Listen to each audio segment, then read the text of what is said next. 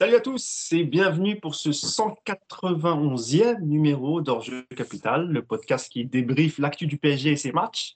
Et ce qui va nous intéresser aujourd'hui, évidemment, c'est le match d'hier qui opposait euh, Lille euh, au Paris Saint-Germain. Alors, ce n'était pas le carnaval de Lille hier, c'était plutôt le festival de Lille avec une victoire du, du PSG 7 buts à 1.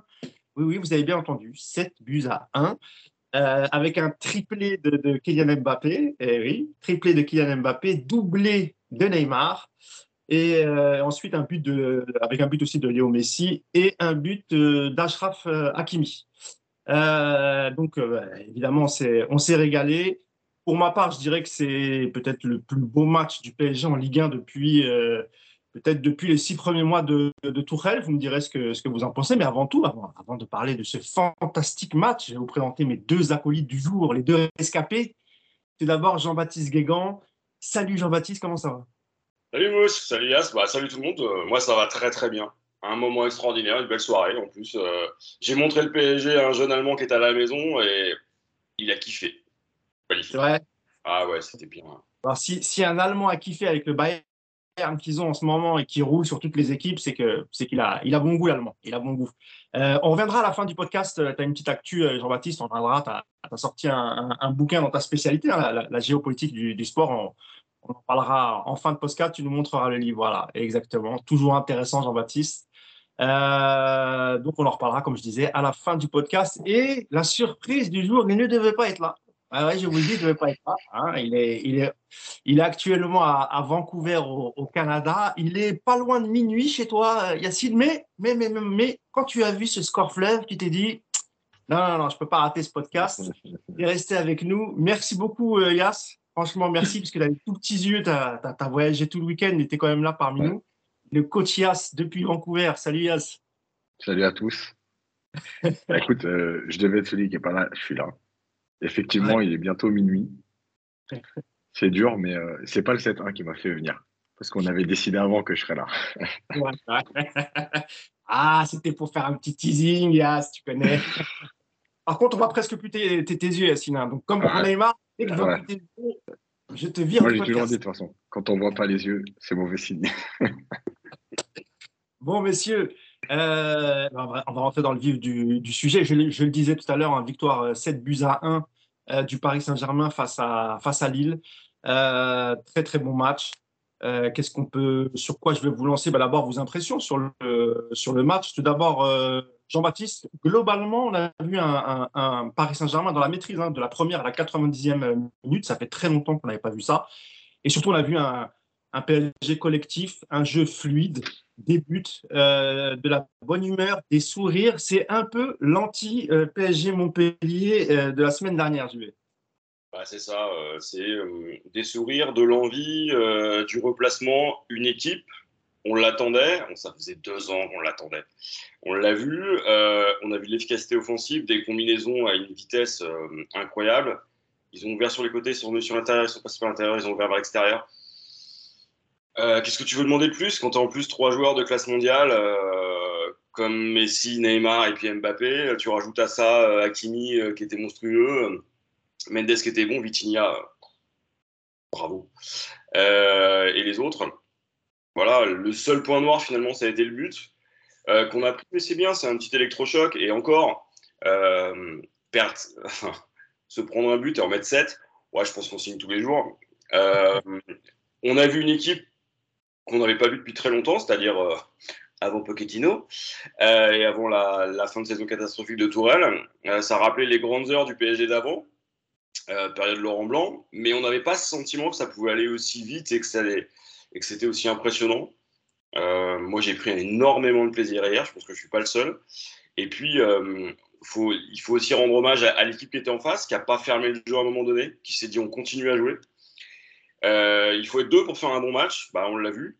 Et, euh, et puis, bah, il suffisait juste de regarder la tête des joueurs à la fin. Quoi. Fini les problèmes de vestiaire, fini les problèmes d'ambiance, enfin, en tout cas pour l'instant. Tu parlais de, de, Lille hein, qui, a, enregistré l'arrivée d'un nouveau coach en, qui a remplacé Gourvenec, c'est le, coach euh, Fonseca en provenance du, du Shakhtar. Euh, on sait que c'est un entraîneur aussi qui fait, qui fait bien jouer ses équipes, donc ça ne m'a pas surpris hier qu'il ait, joué comme il joue d'habitude, en fait, avec les risques que, ça comprend. Euh, Yacine, avant de te, lancer une petite, une petite stat hein, sur, sur les buts marqués par le, PSG, euh, le PSG, on est à 17 buts en trois matchs de Ligue 1, c'est énorme. Euh, 17 buts en, en, en 3 matchs, ça, fait une moyenne de buts, il me semble avoir vu passer la stat euh, à, à, à 5,8 buts par match pour l'instant, la moyenne. Donc c'est quand même euh, incroyable. Dans l'ensemble, euh, Yacine, bah, j'imagine que tu t'es éclaté. Je crois que tu as vu le, match dans un bar à, Vancouver, hein, c'est ça? Ouais, c'est ça, parce que bah, je suis venu donc euh, faire deux semaines de stage avec la PSG Académie qui est ici. Et ils avaient organisé un événement dans un bar euh, pour diffuser le match. Et, et, donc, il y avait à peu près ouais, 60, entre 60 et 80 personnes. Donc il y avait plein d'enfants et tout. C'était ouais, c'est l'ambiance, c'est une bonne, bonne ambiance. Et, euh, et, effectivement, le match, euh, voilà, il n'y a, y a, y a, pas grand chose à dire dans le sens où, euh, en fait, on a une équipe cohérente, on a une équipe qui a décidé d'être ensemble. C'est fou parce qu'en fait, quand on fait jouer les, les, joueurs à leur poste et dans les rôles qui leur conviennent, c'est, ça vient, ça, ça va bien. C'est bizarre. Le foot, c'est un peu fou quand même. Euh, et puis, euh, Yacine, et puis... Que, euh, Yacine, on rappelle rapidement que hormis, hormis Vitinha hier, tous les autres étaient là la saison dernière. Hein, que, je rappelle ouais. le 11, hein, Donnarumma, oui, défense à 3, Ramos, Kimpembe, Marquinhos, le double, le double pivot Verratti, Vitinha. Sur les côtés, Mendes, Hakimi, ça bouge pas. Et les trois de devant, Messi, Neymar et, et Mbappé. Hein. Voilà, donc à part Ramos qui pouvait pas jouer les dernières, tout le reste était là effectivement, il y a quelque chose de, il y a quelque chose de bien parce que parce que on peut toujours minimiser, on peut toujours dire ouais, ce Lille là, ce Nantes là, ce Clermont là, etc. Sauf que tu peux faire ce que tu veux, mais comme vous l'avez dit avant, depuis deux ans, en fait, il n'y avait pas ces prestations ni contre Clermont, ni contre Lille, ni contre Nantes, ni contre personne.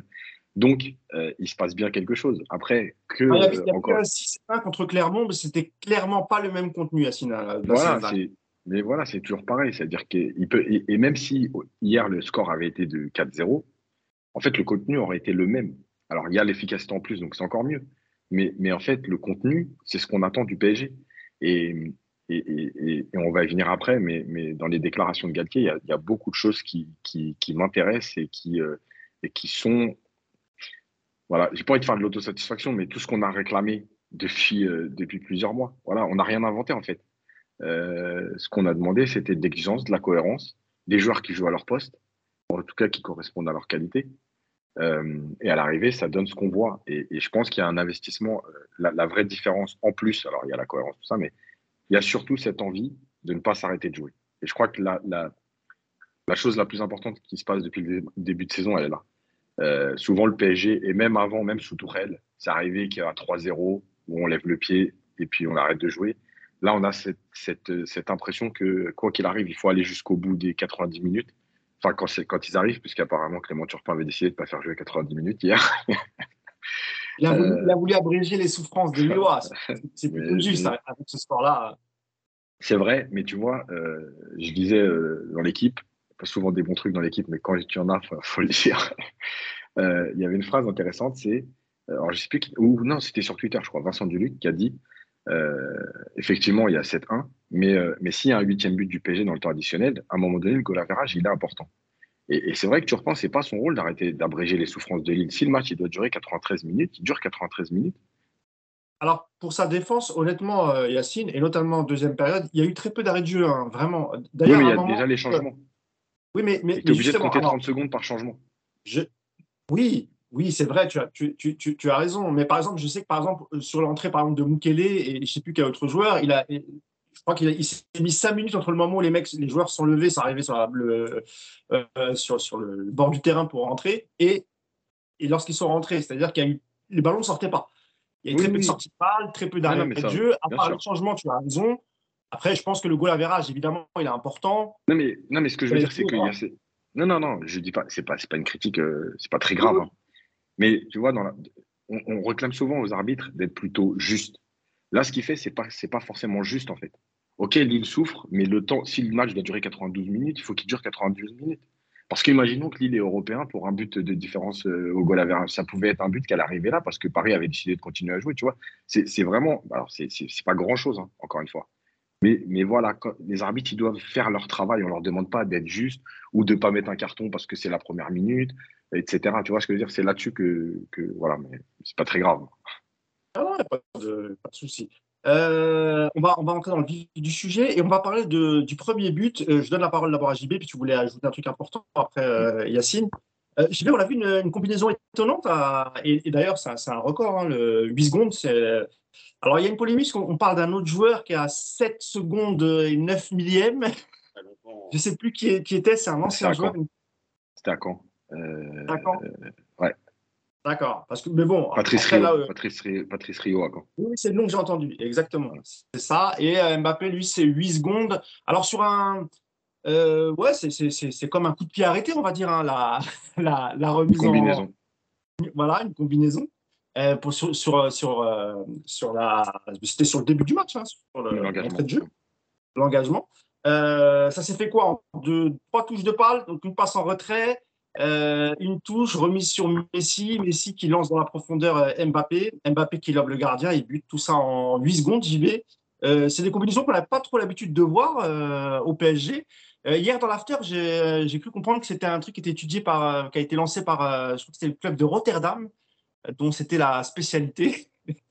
et donc là, le PSG a, innové sur, sur cet engagement et, et, ça, et on assistait à toute l'action est magnifique. Hein. L'appel en profondeur d'Mbappé, la passe en profondeur de Messi, c'était incroyable, JB. Bah, effectivement, c'est rare d'abord de voir euh, le PSG faire ça. On n'a pas l'habitude de combinaison, à tel point que les, saisons précédentes, tu te demandais s'ils s'entraînaient à faire des combinaisons, quel que soit le poste, hein, euh, coup d'envoi, corner, etc. En fait, euh, qu'ils s'entraînaient à jouer déjà, c'est ça qu'on se demande. Mais euh, comme là, maintenant, euh, le seul absent, euh, bah, c'est Pochettino, forcément, bah, il bosse autrement.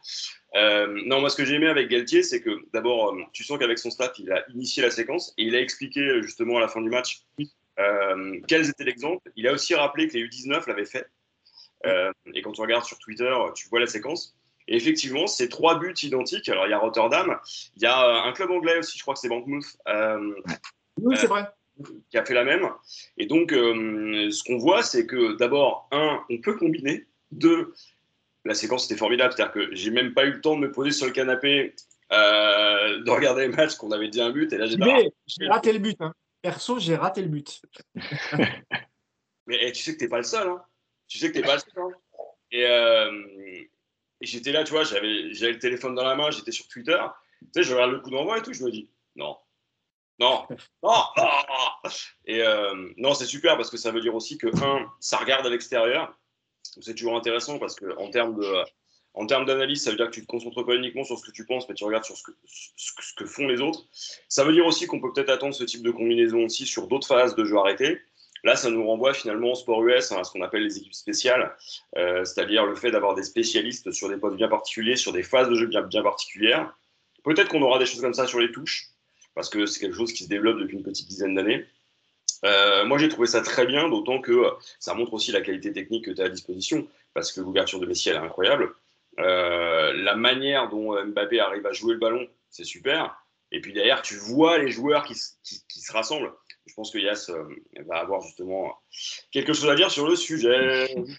Ouais, tout à fait. Tu fais bien de le, préciser. Je voulais lancer Yacine là-dessus. C'est vrai que au-delà du but, Yacine, tu nous parleras évidemment de la, combinaison, mais il mais, y, a, y, a, quelque chose qui t'a titillé, c'est la joie du premier but, la, communion entre tous les joueurs. Mm.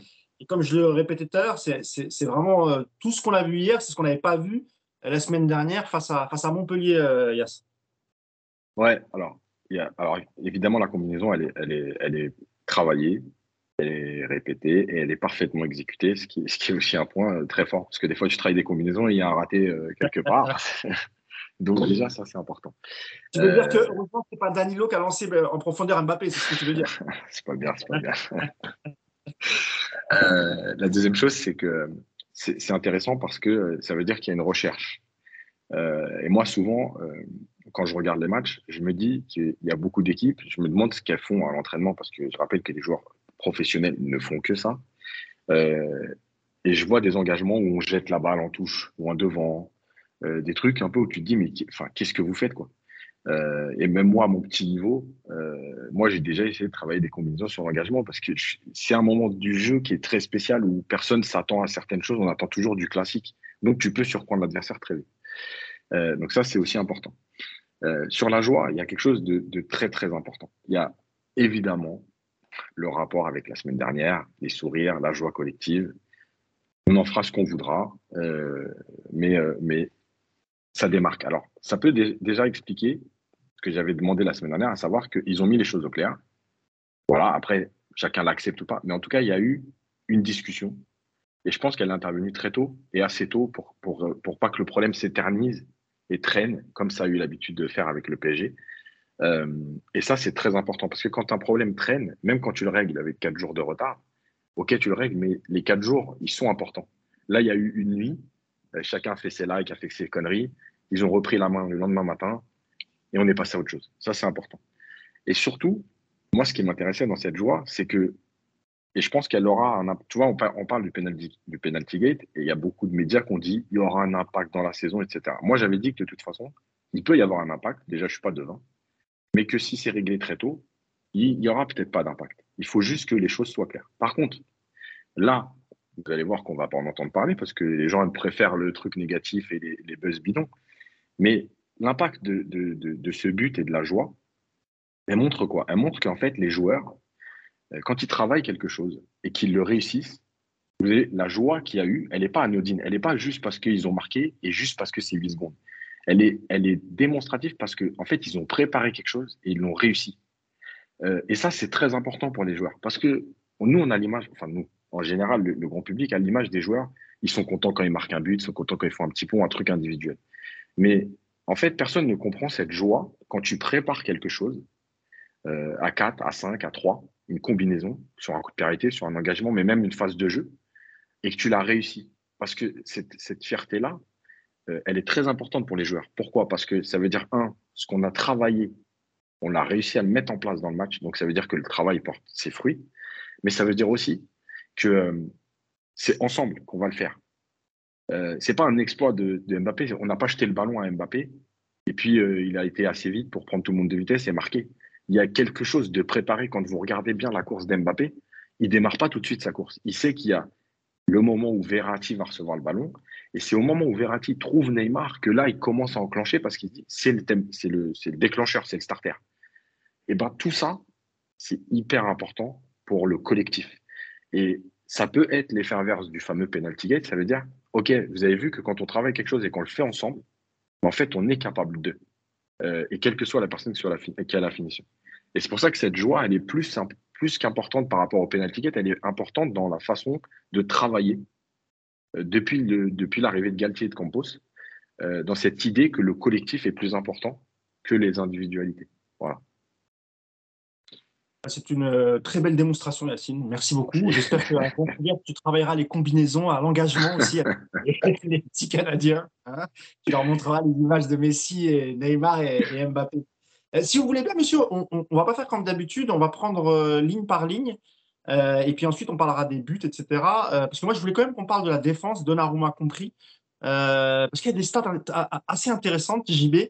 par exemple dans le top 3 des ballons récupérés à, Lille, savez-vous quel est le, le joueur qui a récupéré plus de ballons? C'est Sergio Ramos. J'allais dire Ramos en plus, ah Sergio Ramos, 7 ballons récupérés. Ensuite, dans le classement, on a Vitinha avec 6 ballons récupérés. Et ensuite, on a un autre défenseur et encore a un autre milieu, c'est Marquinhos et Verratti. 5 euh, ballons euh, récupérés. Je vais ajouter juste une petite information. Euh, les stats que je vous donne, elles viennent d'un compte Twitter qui s'appelle Paris Stade Germain. C'est un formidable compte Twitter qui, qui donne des stats complètes, match par match, joueur par joueur. J'en ai pris quelques-unes. J'espère qu'il ne m'en voudra pas. Euh, je vais envoyer un petit message quand même pour le prévenir que j'allais utiliser ces stats. En tout cas, moi, je vous dis, allez vous abonner à ce compte Twitter. Euh, après, il y, a vraiment des, c'est très très très complet. Il fait un boulot incroyable. Donc euh, merci beaucoup Paris Stade euh, Germain. Pardon. et donc voilà, Paris Stade Germain, abonnez-vous à son compte, c'est, c'est, incroyable. Il y, a des, il y a des informations incroyables. donc voilà, je voulais revenir un peu sur la défense. On avait un peu critiqué en ce début de saison et pendant la, préparation. hier, moi je trouve qu'ils ont malgré, malgré le fait que Lille, quand même, a, eu pas mal de tirs cadrés. Hein. Je crois que sur l'ensemble du match, il y en a eu plus que le PSG. Vu le score, c'est un peu curieux, mais il me semble qu'on n'est pas loin de la vérité. Euh, mais malgré tout, la défense a tenu bon. Je trouvais même Marquinhos, qu'on avait pointé un peu du doigt, euh, a été très très bon hier. Euh, d'ailleurs, je crois qu'en duel gagné, je regarde mes stats, je ne vous dis pas de bêtises. Je ne les avais pas notés, mais je crois qu'il a, il a, il a, c'est lui qui a remporté le, plus grand nombre de duels gagnés, 8 pendant le, match. c'est une défense qui est de plus en plus mieux, JB. on sent que la complicité, elle, est, commence, ça commence à, à accrocher entre les trois. Et, euh, j'ai trouvé particulièrement euh, ben, les trois, mais c'est vrai que Kimpembe, Marquinhos, j'ai trouvé particulièrement bon hier. Ramos aussi, hein, on, a, on, a, cité la stat. Ça, ça va mieux, JB, en défense. Hein. Ça va mieux. Euh, moi, j'ai en tête, là, quand on parle, l'image de Marquis qui tacle, qui glisse, qui touche une première fois la balle et qui la retouche une deuxième fois et qui la sort. il a ce même rectus que celui qu'il avait en match de Ligue des Champions. Tu sais, quand il a oh, tu, Contre Barcelone, je crois. Bah, c'était contre le Barça, tu sens que tout le groupe est concerné. Euh, tu sens qu'ils ont euh, finalement élevé leur niveau de jeu. Tu sens que l'apport de Ramos joue quand même beaucoup. Et ça évite aussi les erreurs de Kipembe, c'est-à-dire que quand euh, autour de lui c'est bon et que tu n'as pas de problème, bah, il est là, il a été tranchant. J'ai aussi une image, moi c'est Ramos qui, en phase offensive, est à 70 mètres de son but. Je ne sais pas si vous vous souvenez de ça, dans le deuxième tiers de la, du match. Il était mais systématiquement très très haut. Et donc, il coupe les trajectoires assez rapidement. C'est efficace parce que tu t'es quand même sacrément exposé. Euh, il y a eu un moment donné où tu as essuyé énormément de tirs, mais les tirs étaient systématiquement dans des positions où statistiquement, tu as un mal fou à marquer sauf à faire un vrai exploit. Tu rajoutes à ça Donnarumma qui a été bon. Je crois que c'est le deuxième pourcentage d'arrêt euh, et le deuxième nombre de tirs subis euh, euh, je, crois qu'il fait 10 euh, arrêts ou 9 arrêts de Rouma pendant le, pendant le match. Hein. Bon, après, il y, a des, frappes cadrées, c'est vrai, mais qui sont, pas, sont un peu molles, assez faciles à arrêter. Mais malgré tout, c'est vrai qu'il était très concentré de Naruma et, il a fait pas mal d'arrêts. Ouais. Et moi, ce que j'ai aimé, c'est sa réaction après le but et sa réaction d'après-match. Après le but, il était vénère. Et après le match, tu gagnes 7-1. La première chose qu'il dit face caméra, ça n'aurait pas dû prendre ce but.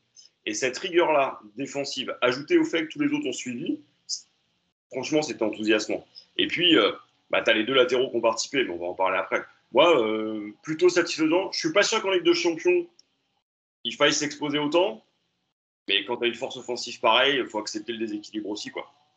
Ah euh, pareil sur la, sur la défense, Yacine, même si on a oublié de rappeler que, que l'attaque, l'attaque lilloise a été amputée de, de, joueurs importants. Enfin, je ne sais pas si, si Cabella, on peut le considérer comme attaquant au milieu, mais bon, Cabella était, était blessé de dernière minute et, euh, et, Mohamed Bayo a été écarté pour raison euh, disciplinaire. Il semblerait qu'il aime, ce garçon aime faire la fête. Il la faisait à Clermont, continue à Lille. au moins. Voilà.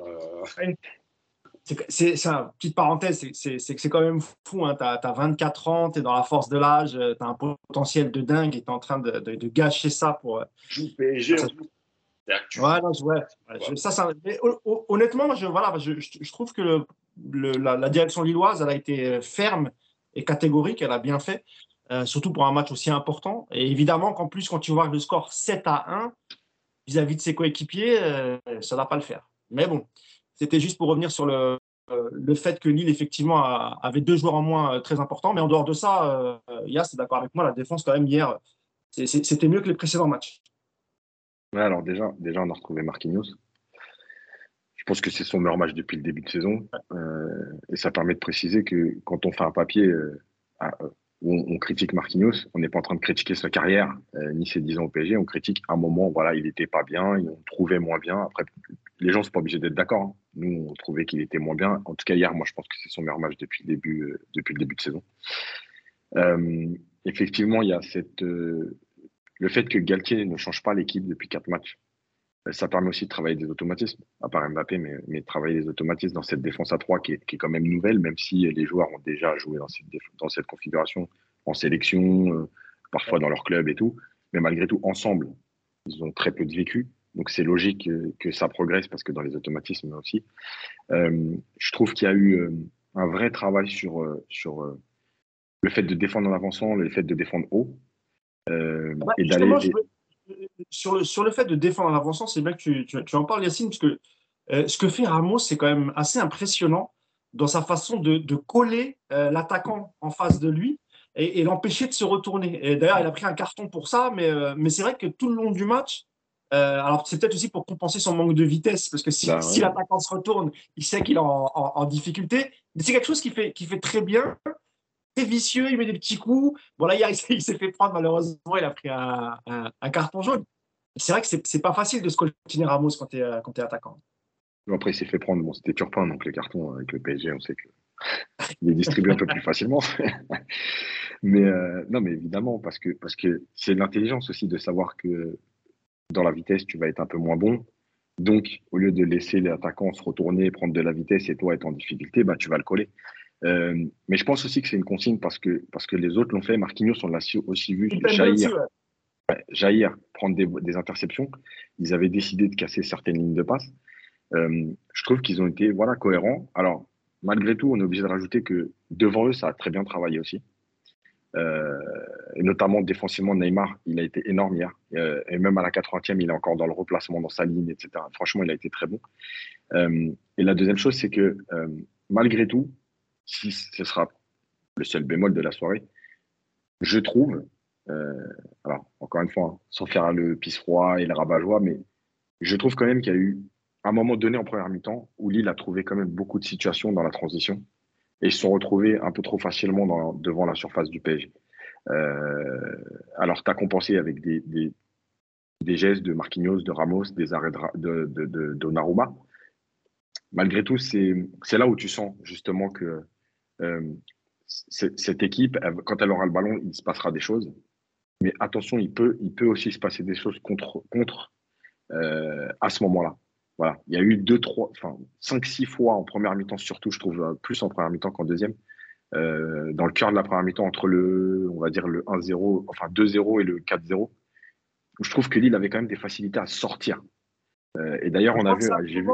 C'est à ce moment, Yassine, il y a les tirs cadrés. Il y a, il y a pas mal de tirs cadrés. On parle des Lillois en première mi-temps. Alors, pas forcément dangereux, évidemment. Il y a aussi effectivement le fait que Lille s'est beaucoup approché en première mi-temps, en tout cas pas loin des 16 mètres. Mm. Mais je trouve aussi qu'il y a eu pas mal de récupération de ballons dans les pieds des Lillois par les milieux et les défenseurs euh, parisiens.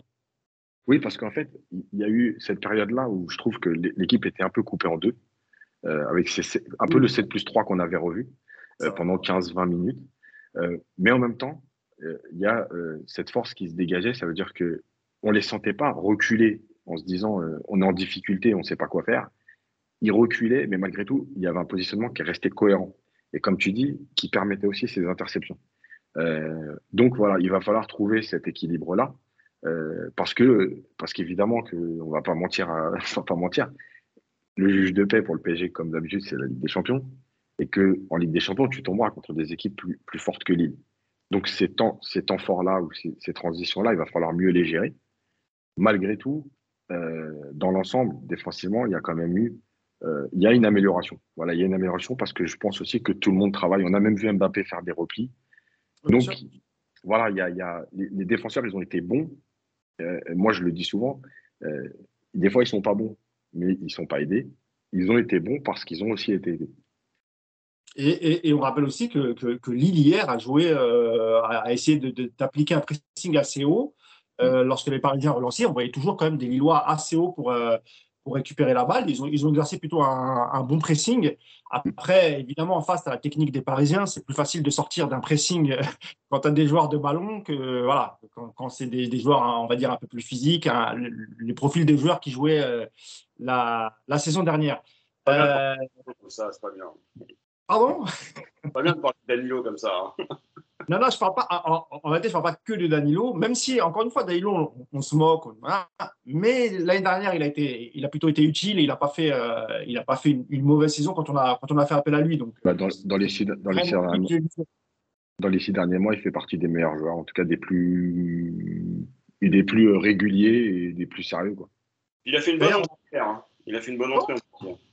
Et puis, et puis d'ailleurs, on n'a pas, on pas entendu parler de lui. Euh, lorsqu'on parlait d'indésirable, mm. de l'offre, de joueurs qu'on voulait vendre, euh, moi je trouve qu'il a un bon comportement, il se plaint jamais. Et puis quand il rentre, que ce soit au milieu ou en, défense centrale euh, hier, il fait le boulot, donc il n'y a, pas de problème. Danilo, on garde. ça peut toujours servir. On a abordé, on a abordé la, la défense. On va parler des, des deux pistons, Mendes et, et, Hakimi, qui, qui, ont encore beaucoup apporté hier. moi, je rappelle aussi de l'action de, de, de, Mendes sur le côté qui amène le, but de Messi. Je trouvais l'action incroyable. Il y a aussi le but d'Akimi sur, servi par, Neymar, mais il n'y a pas eu que son but, Hakimi. Hein. Et pareil pour Mendes. Hein. Les deux ont eu une belle activité. C'est vrai qu'hier, JB, PSG n'a pas hésité à écarter sur les, côtés, à étirer un peu le, bloc lillois. Et, et, on a vu euh, plein, de phases de jeu intéressantes en utilisant les pistons. J'ai, euh, encore une fois, euh, on l'avait dit toute l'année dernière, on l'espérait, on pensait que ça pouvait donner ce genre de choses. Bah, on l'a eu. Depuis le Trophée des Champions et même sur les matchs amicaux, on voyait que c'était possible. Et là, tu as vu bah, la qualité de tes deux joueurs. Et ils ne sont pas encore complètement exploités. C'est-à-dire, tu sens que ça pourrait être encore mieux. Euh, Nuno Mendes, c'est c'est fort. C'est très fort. Et quand tu vois son âge, tu fais Oh là là, la signature, c'était bien. Et Hakimi, bah, il confirme encore. Et puis, euh, euh, offensivement, il apporte. Euh, c'est super. Ils arrivent à combiner. A priori, ils ont enfin compris qu'ils avaient un latéral, à droite avec lequel tu pouvais combiner. Du coup, forcément, bah, les autres ne savent pas quoi faire. Ça t'ouvre des espaces aussi à l'intérieur. Et quand tu as les trois autres, bah, tu as juste à laisser faire. Je pense qu'on a vraiment une paire de latéraux qui, là aujourd'hui, si tu déjà à l'échelle européenne, dans un gentil top 5. Hein. sans merci JB. Yacine, bah, voilà, tu avais fait un papier il n'y a pas longtemps, tu en as fait plusieurs depuis le début de saison, parce qu'au début de saison, c'est vrai qu'on ne voyait pas l'activité des, des, des, deux sur les côtés comme on a pu l'avoir hier face à, face à Lille. Alors, il y, avait, il y a eu des belles choses, mais on se disait quand même, on ne les exploite pas encore à leur juste valeur, ou en tout cas pas assez, euh, Yacine. Et hier, on a vu euh, des, des, des, des, buts qui ont été amenés par les côtés, que ce soit euh, Hakimi à droite ou Nuno Mendes à gauche. Et encore mieux pour Nuno Mendes, comme je l'avais rappelé lors des, précédents podcasts, je trouvais quand même que c'est un, un, joueur qui ose, Mendes, qui n'a pas peur. L'action où il fait un double contact, il élimine deux joueurs sur le côté. Bon, après, il perd la balle malheureusement. Mais euh, voilà, ça, on l'avait vu, on l'avait vu faire euh, avec le Sporting. Il, avait beaucoup fait, euh, Nuno Mendes. Et avec Paris, il le fait aussi. Et, ça amène forcément des actions dangereuses, Yacine. Ouais, et, je pense qu'il y, a deux choses. La première, c'est euh, en fait, on utilise les latéraux dans leur rôle et en plus, on les utilise avec leur qualité. et ça, c'est important. La deuxième chose, c'est que, bah ouais, Hakimi, sur le but, on voit quand il arrive lancé, ça change tout. Euh, et Mendes, euh, ça confirme ce que j'avais dit, c'est-à-dire que quand il est arrêté, alors sur le but de Messi, il est lancé, donc euh, comme quoi il, peut faire les deux, mais quand il prend le ballon et il démarre arrêté, franchement, il, a une, puissance, elle est énorme. Il a mis, bah, tu parlais du double contact parce qu'il est pratiquement arrêté, mais il y a une action aussi en deuxième mi-temps où il démarre sur le côté, où franchement, c'est impressionnant. Et en fait, quand il va réussir à, négocier au mieux, à être plus efficace dans, dans, le geste qui suit en fait son accélération, il peut vraiment devenir énorme parce que parce que les différences, il les fait. C'est juste qu'après, parfois, il est un peu brouillon. Ou, en fait, on a l'impression que, euh, tu vois, par exemple, contrairement à Bernat ou à Maxwell, on a l'impression qu'après, il ne sait pas trop où, où centrer.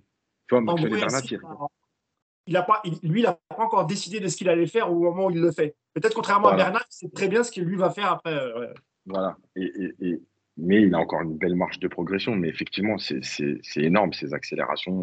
voilà. Et, et, moi, je pense qu'il y a aussi une chose hier euh, qu'on n'a pas assez souligné encore, mais euh, le fait d'avoir joué avec les latéraux plus que d'habitude, alors comme le dit JB, euh, ça mérite encore plus parce qu'il y a des possibilités, mais en tout cas, il y a eu plus que d'habitude, donc ça veut dire que ça progresse. si Lille s'est fait ouvrir plein axe, la passe de Neymar d'ailleurs, pour Mbappé quand il tire à côté. Elle est juste exceptionnelle dans l'intervalle.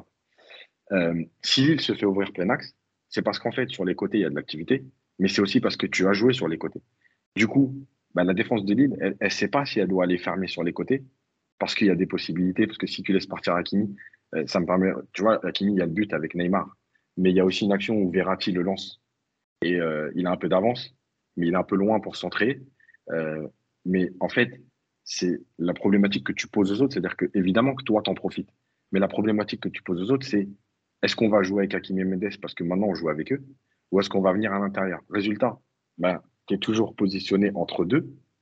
Tu ouvres des intervalles, mais tu ouvres des intervalles à Neymar. Mais hier, c'était un festival. Neymar, sa qualité de passe, elle est juste extraordinaire.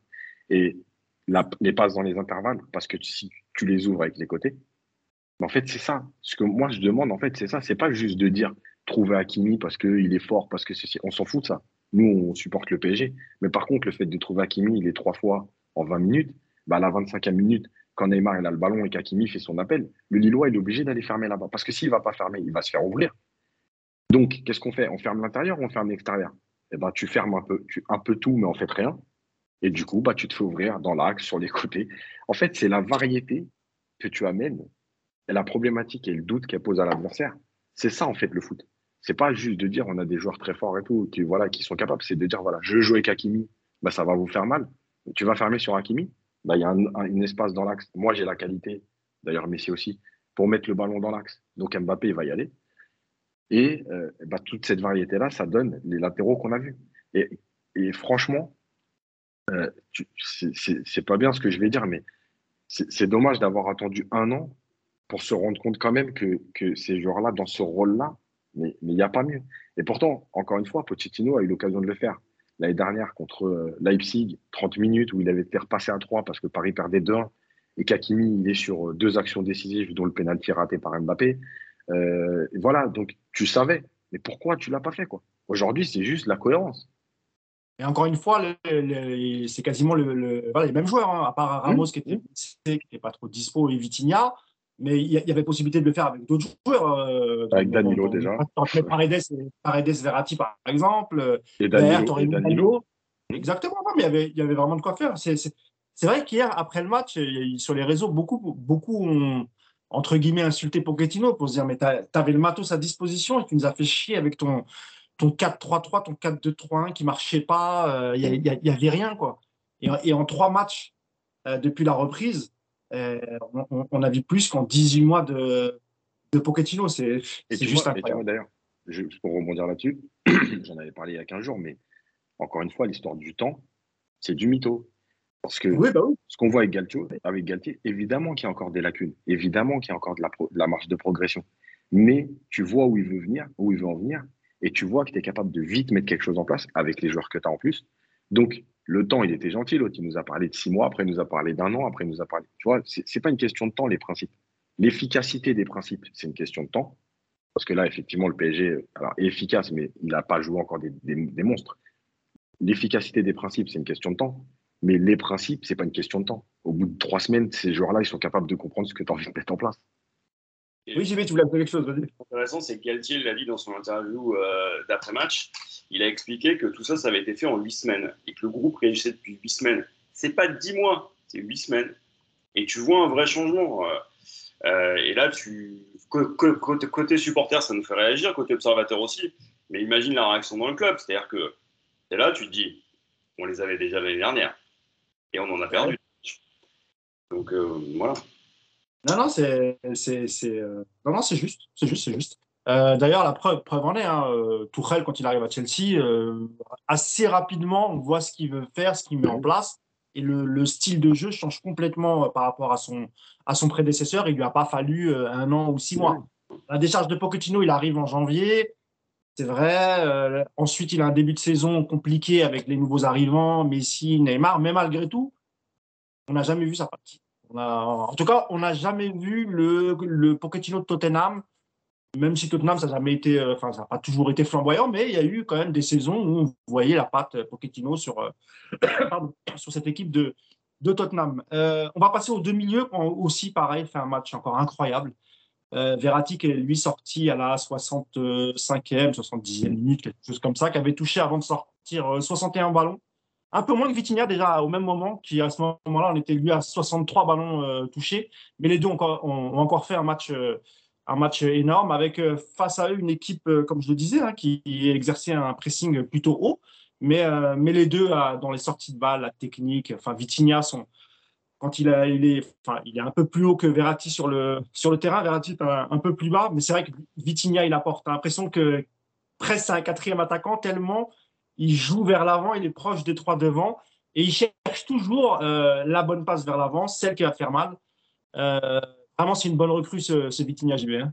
Ah, Vitinha, le, le, W, la Verratti, Vitinha, c'est d'abord très beau à voir. T'en oublies, oublies presque Verratti. Et surtout, ils prennent moins de jaune. Je sais pas si ah, on l'a vu. Vitinha, il prend. ouais, il, est déjà suspendu, je crois, Vitinha, pour le prochain match. Il, a, accumulé trois jaunes.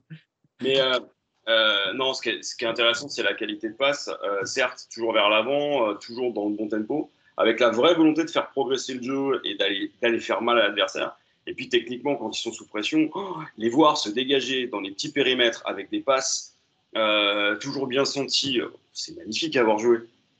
Hier, j'ai presque pris autant de plaisir à les voir se démener sous le pressing que voir les autres conclure les actions. C'était beau à voir, quoi. Parce que Lille ne rigolait pas, quoi. À un moment donné, à 2-0, tu les voyais, ça y allait gentiment, et, et ça jouait, quoi.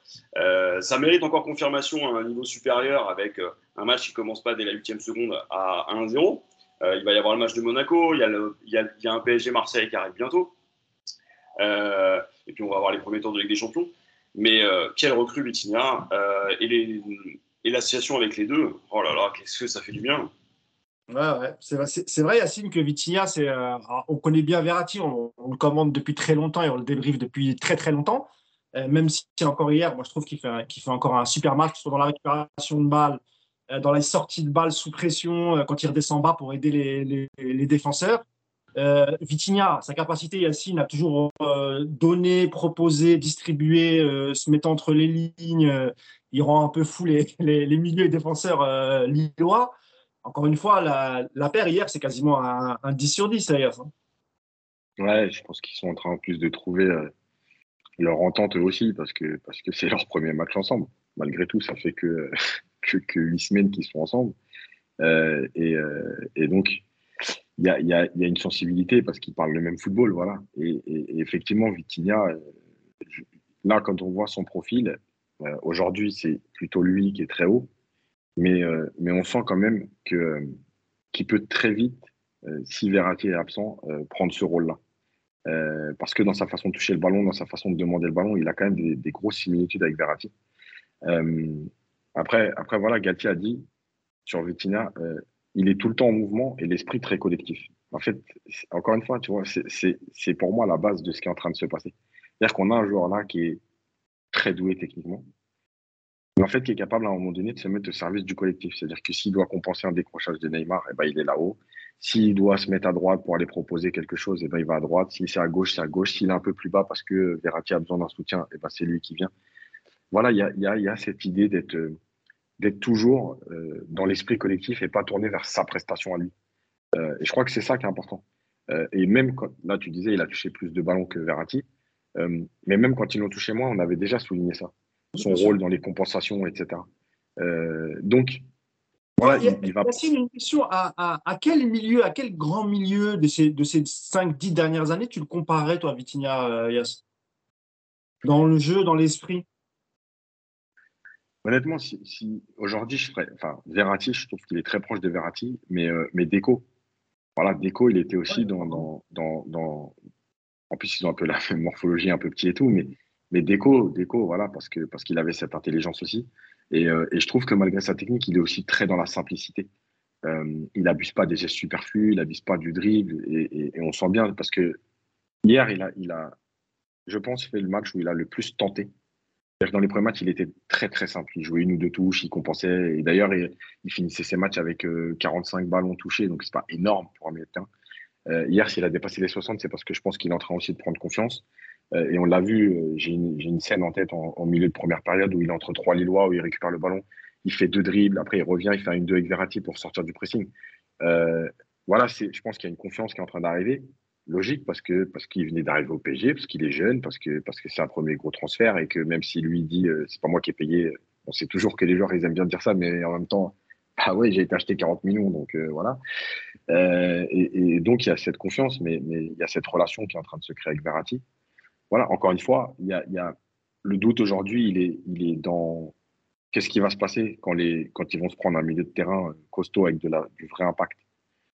voilà, mais par contre euh, à l'inverse, et, je le dis aussi d'avance, c'est que s'ils sont capables, à un moment donné, de faire mal à ces équipes-là, de, d'équipes un peu costaudes, parce qu'ils sont capables d'échanger très vite, euh, ça peut aussi tourner à l'inverse, c'est-à-dire qu'ils peuvent faire exploser un milieu de terrain qui va leur rentrer, enfin, qui pense leur rentrer dedans, parce que techniquement, ils sont capables d'échanger très très vite. Et, hier, globalement, parce que je ne l'ai pas dit au début, mais moi, ce qui, ce qui m'a impressionné hier dans, dans ce qu'a fait le PSG, c'est justement la vitesse des échanges.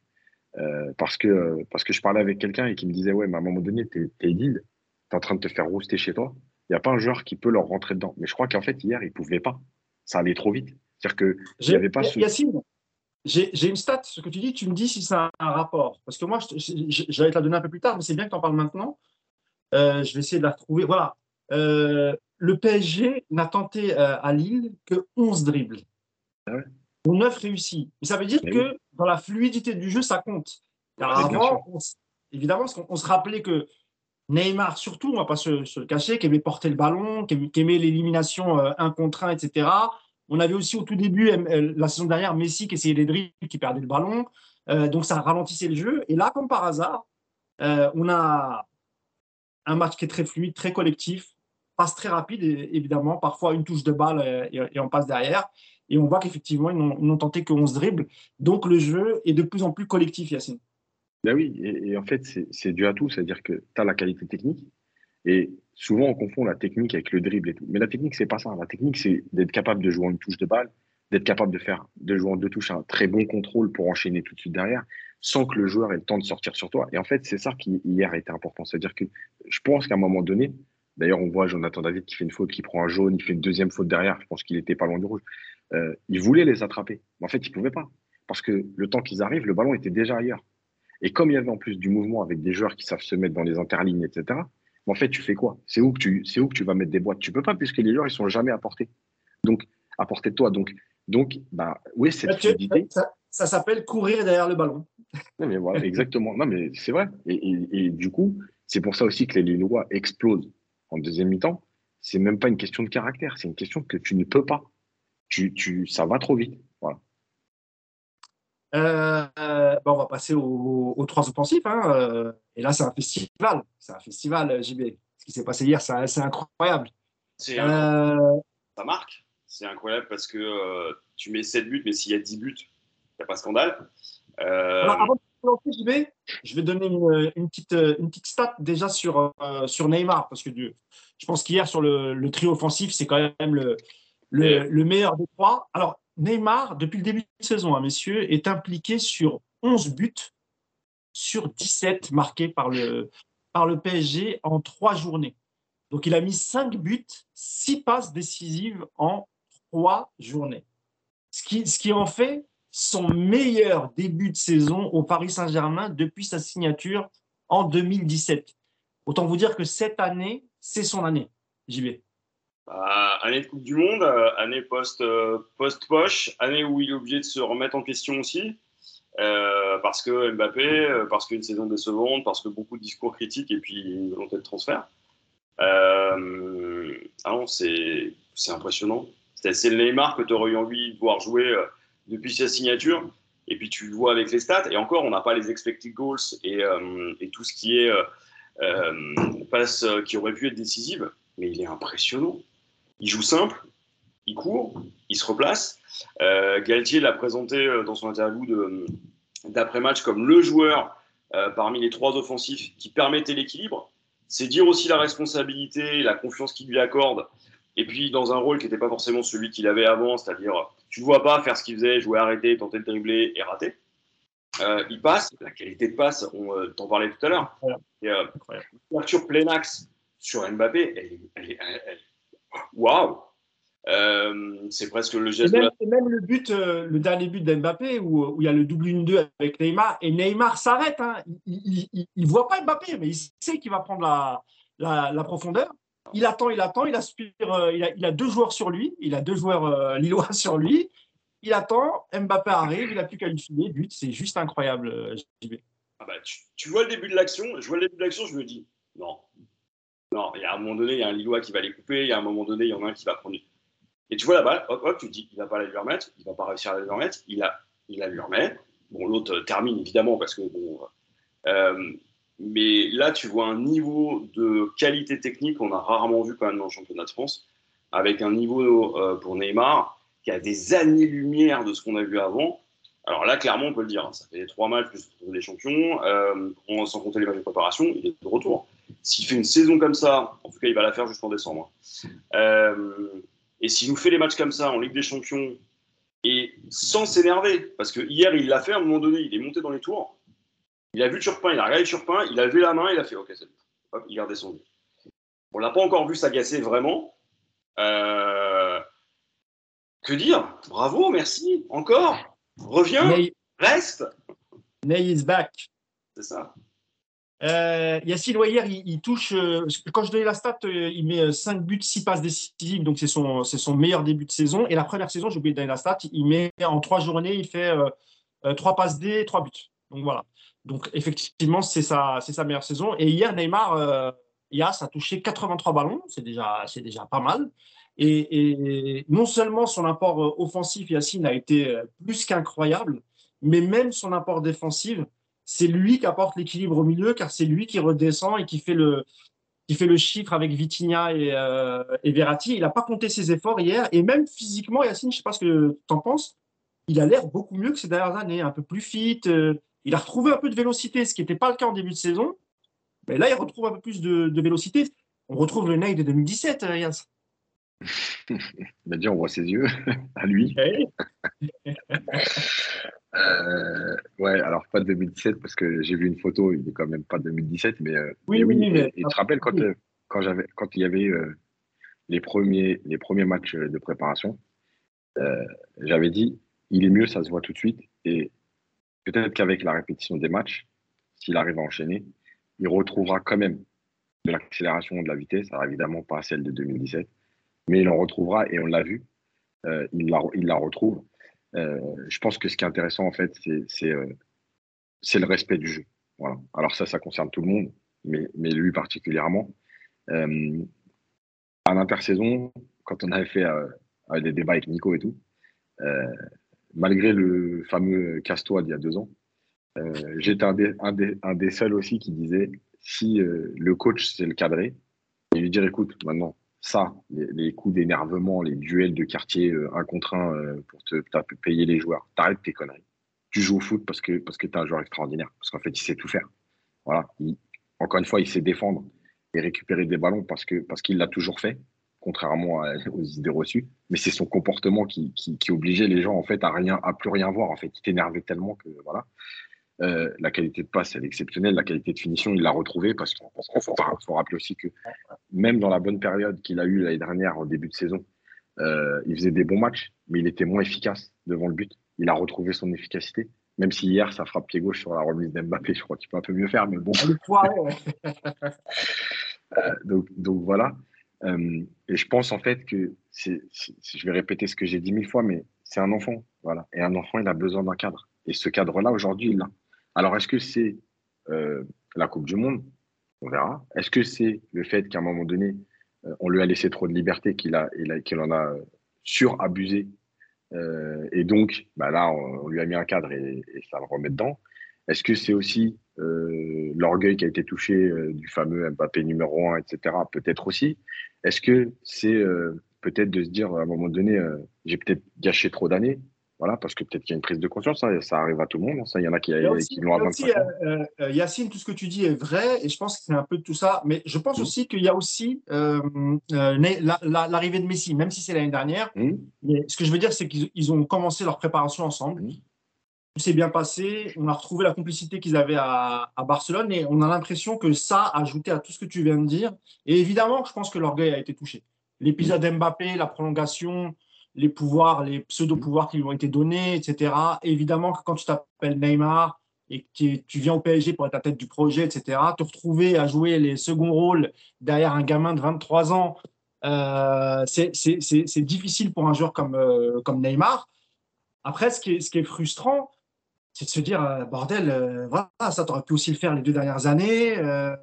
En, fait, si, je pense que s'il n'y avait pas eu la relation un peu euh, euh, détestable qu'il y a eu entre les ultras et lui, enfin une partie des supporters et Neymar, le fait qu'il ait demandé à partir, s'il n'y avait pas eu tout ça, je pense que je pense qu'il aurait pu être ce joueur même les deux dernières saisons. Mais il y a eu trop de choses en fait, euh, que ce soit dans le terrain ou en dehors du terrain, la relation avec etc. Enfin tout ça, les histoires aussi avec les en 2019 avec la fille, l'agression etc. Il y a eu mmh. plein plein de choses.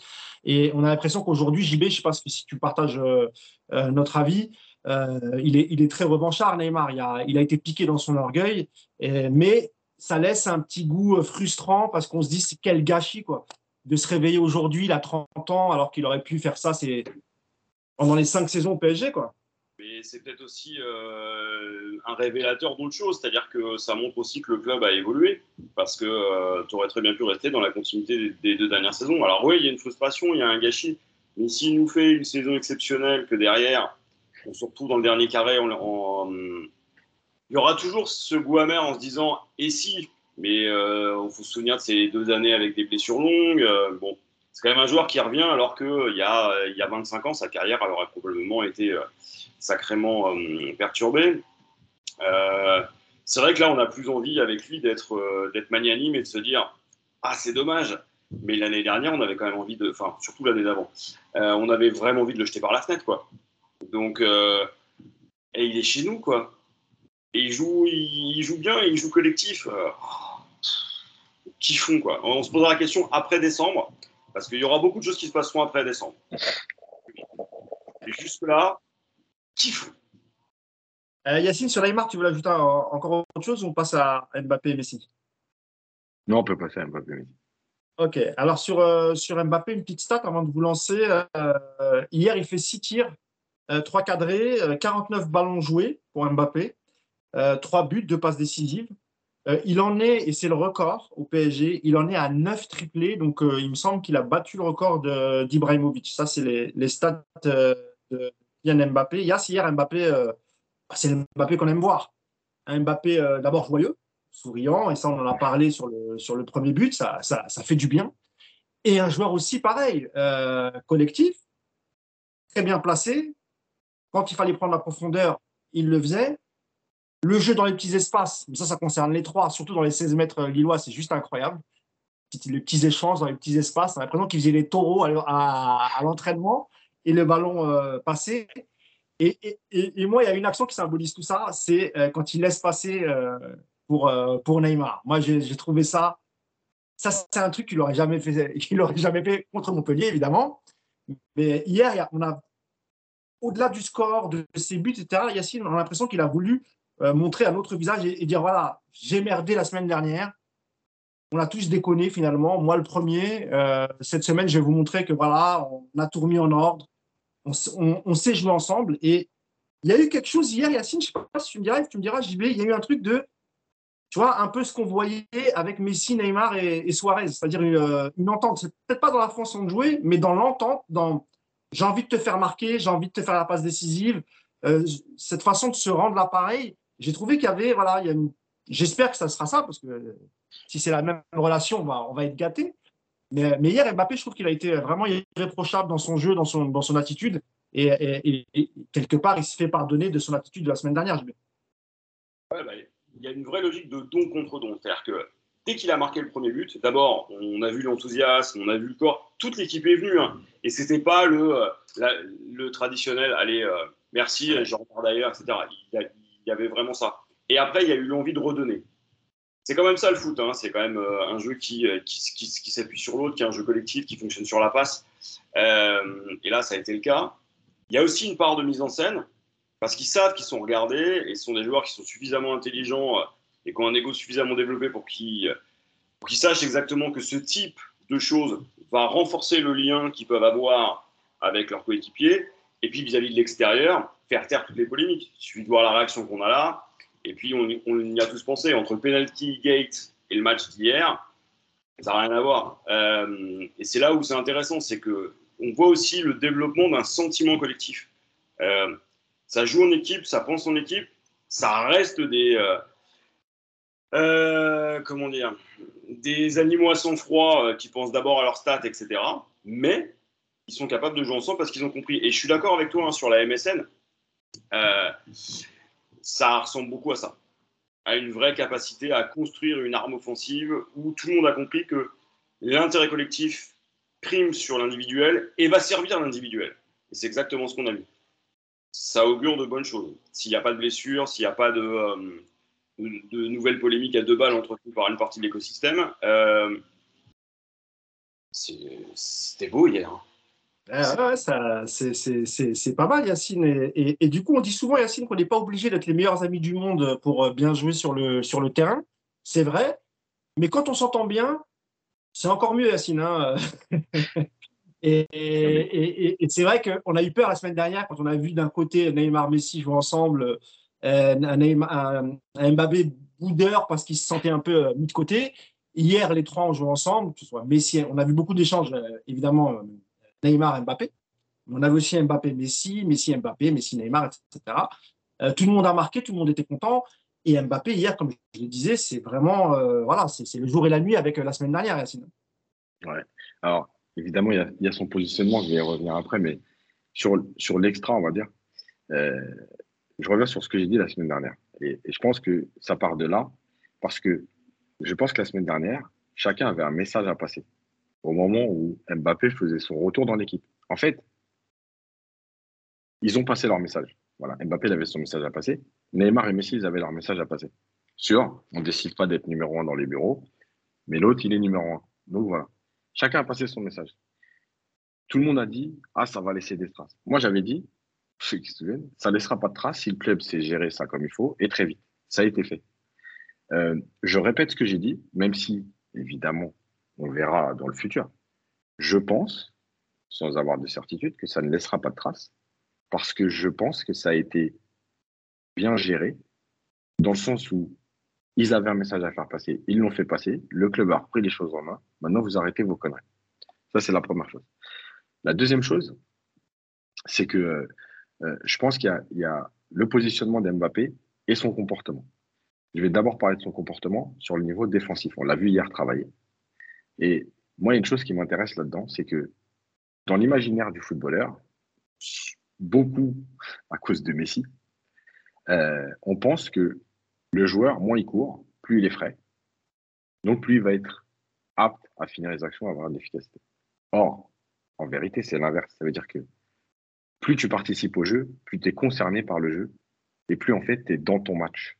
Tandis que quand tu attends le ballon devant pendant 5, 6, 7 minutes, en fait, à un moment donné, tu te déconcentres du match. Tu sors de ton match. Donc, quand tu vas recevoir le ballon au bout de 7 minutes, tu peux très bien marquer. Mais tu peux aussi très bien passer au travers parce que tu n'es plus concerné par le match.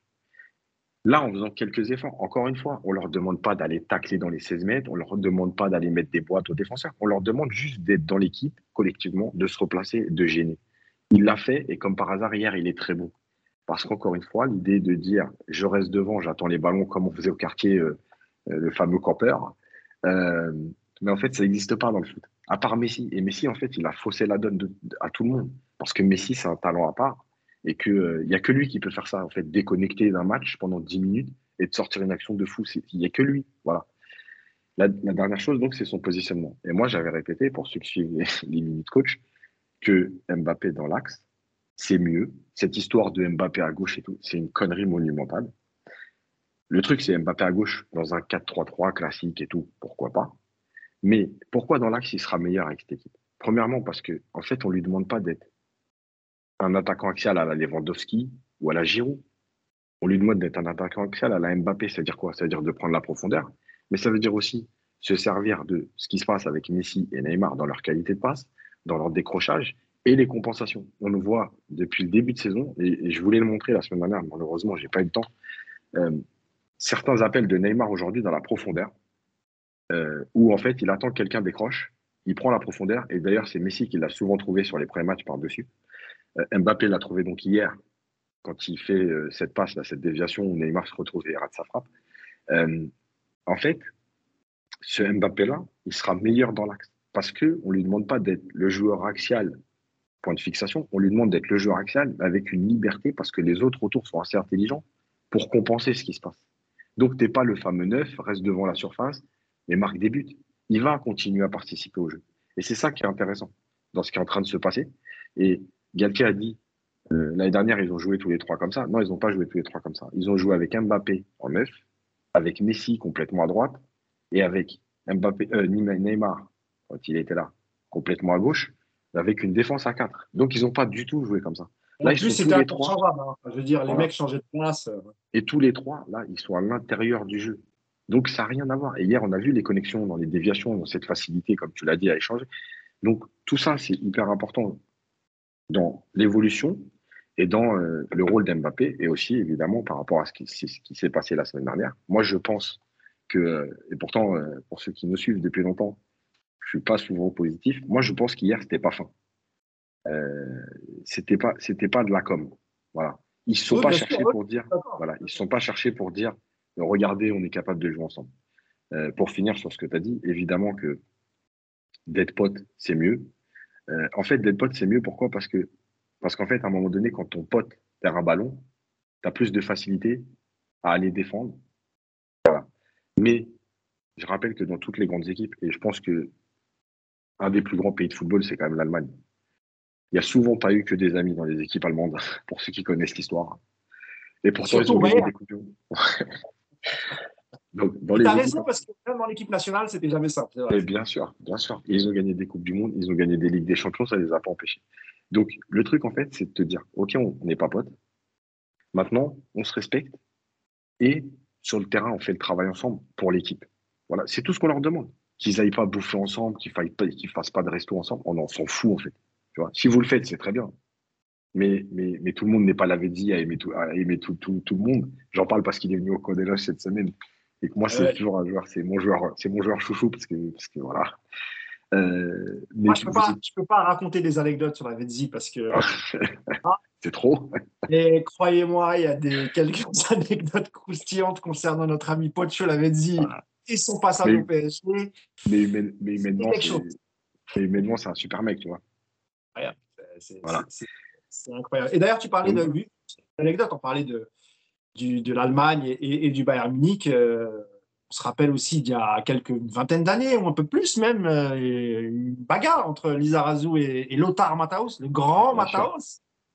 et pour ceux, qui ont connu, pour ceux qui ont connu le Bayern avec Effenberg, ils croyaient qu'Effenberg, il avait des potes dans le vestiaire? Et voilà. Et ça les a empêchés de gagner des Ligues des Champions, ça. Ben voilà, à un moment donné, euh, quand tu es sur le terrain, voilà, c'est on est ensemble. Après, dans le vestiaire, dans la vie, ok, on n'est pas potes, on n'est pas potes, c'est comme ça. Après, si vous êtes potes, c'est mieux, évidemment, mais voilà. Ah, bien sûr, bien sûr. Dernier, dernier cas du, dernier larron du trio euh, offensif, c'est Léo Messi. Euh, avant de vous lancer, je vous lance quelques stats. Alors hier, il met un but, une passe décisive, hein, c'est déjà très bien.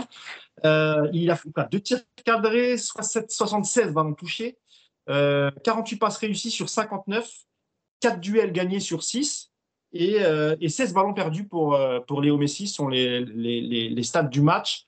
mais tout de même, il fait encore un, bon match. JB Messi, il est dans dans la continuité.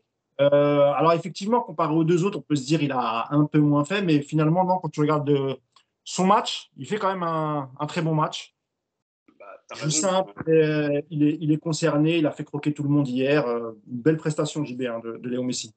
Ouais, c'est efficace. Alors évidemment, c'est moins clinquant que les deux autres. Euh, il marque moins, mais il est précieux, il est important. Et puis, ça, il reste une menace. Ce qui fait que pour l'équipe adverse, bah, il est aussi un joueur qu'on observe, un joueur qu'on surveille. on retrouve une qualité de passe. On l'a vu aussi jouer pour l'équipe. on a vu aussi ce qu'il était capable de faire. non, c'est un Messi concerné.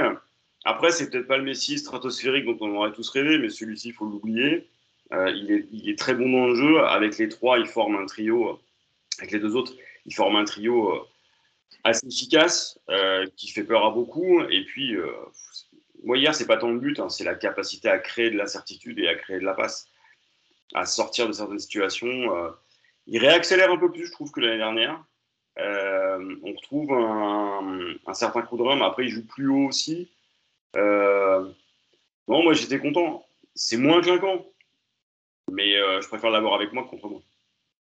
Ouais, c'est clair. Et puis, il est, vraiment, euh, cette, saison, en ce début de saison, comparé à la saison dernière, il a l'air quand même beaucoup plus concerné.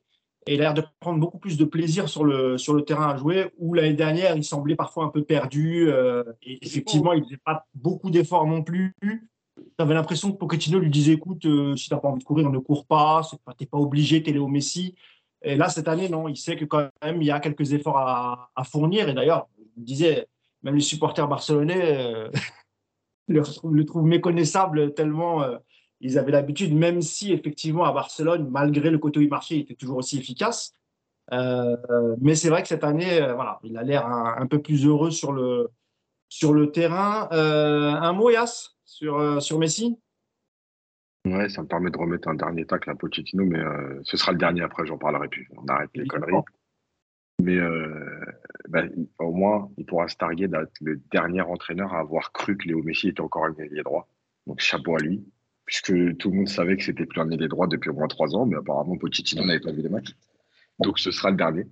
Euh, bah oui, au cœur, dans le cœur du jeu, évidemment qu'il est mieux, parce qu'il parce a quand même 34 ans et que tous les obéchaux qu'il est, bah, quand tu as 34 ans, tu plus 25 ans, c'est aussi simple. Euh, maintenant, il a toujours cette qualité de passe. Et effectivement, je rejoins tout ce que vous avez dit, c'est-à-dire qu'il est plus concerné, euh, il est mieux dans l'équipe, je pense qu'il est mieux aussi dans sa vie.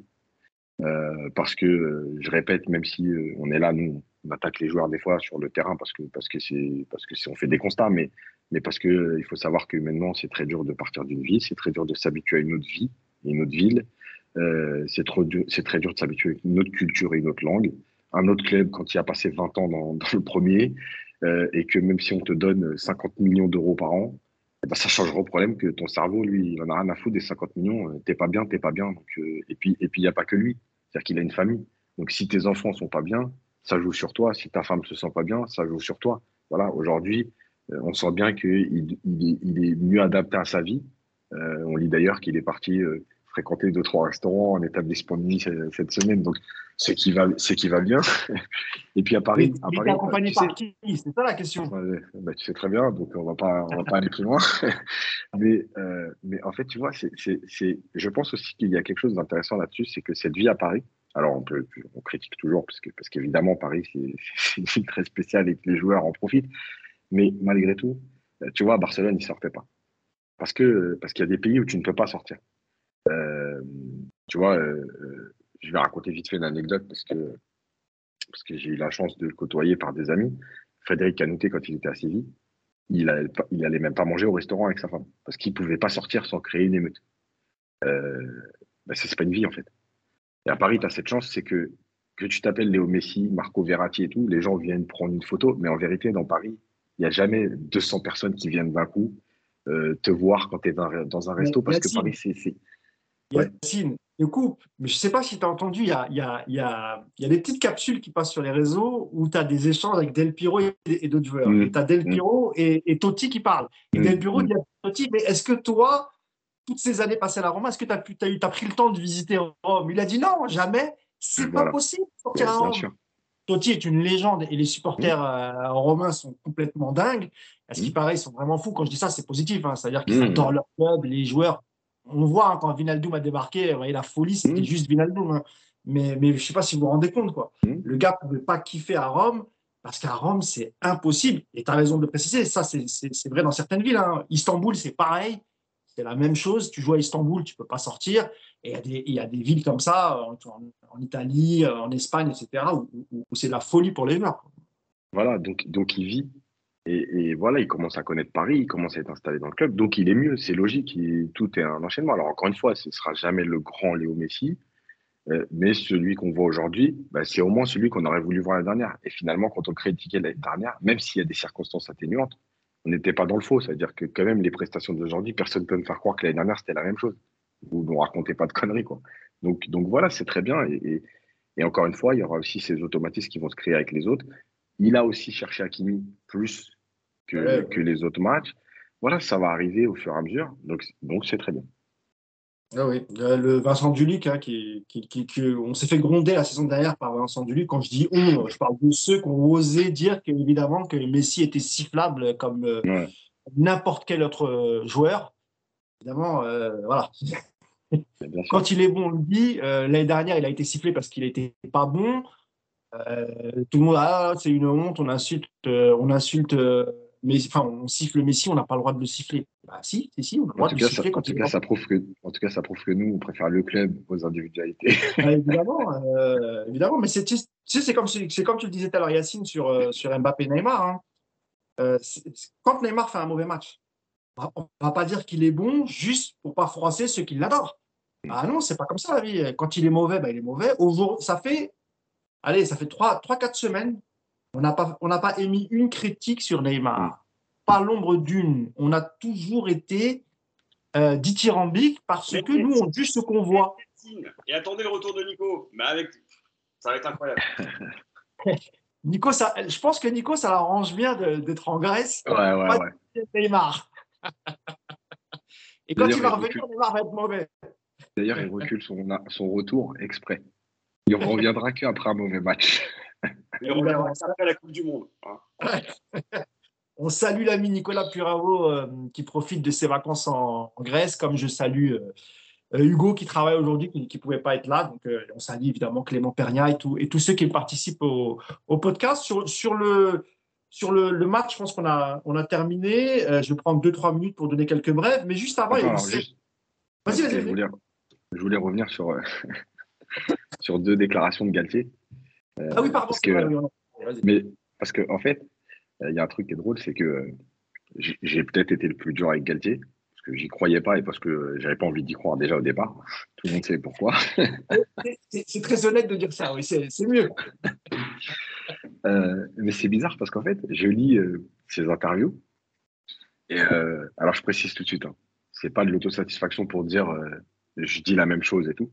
Mais c'est en fait que je me rends compte que la personne que j'ai le plus critiquée en a- avant d'arriver, c'est peut-être celle avec qui j'ai le plus de points communs aujourd'hui. Et il est Marseillais, faut-il le rappeler? C'est terrible pour moi, c'est terrible. Mais je vais le dire quand même, tu vois. Moi, j'assume, hein, c'est pas grave. Euh, tu vois, il dit, à un moment donné, euh, sur, euh, sur l'équipe, il dit, on a, ce soir, les joueurs ont joué les uns pour les autres. En fait, encore une fois, il y a, cette idée de collectif, euh, parce qu'on lui pose une question sur le trio offensif, euh, sur, euh, voilà, sur Vitinha, etc.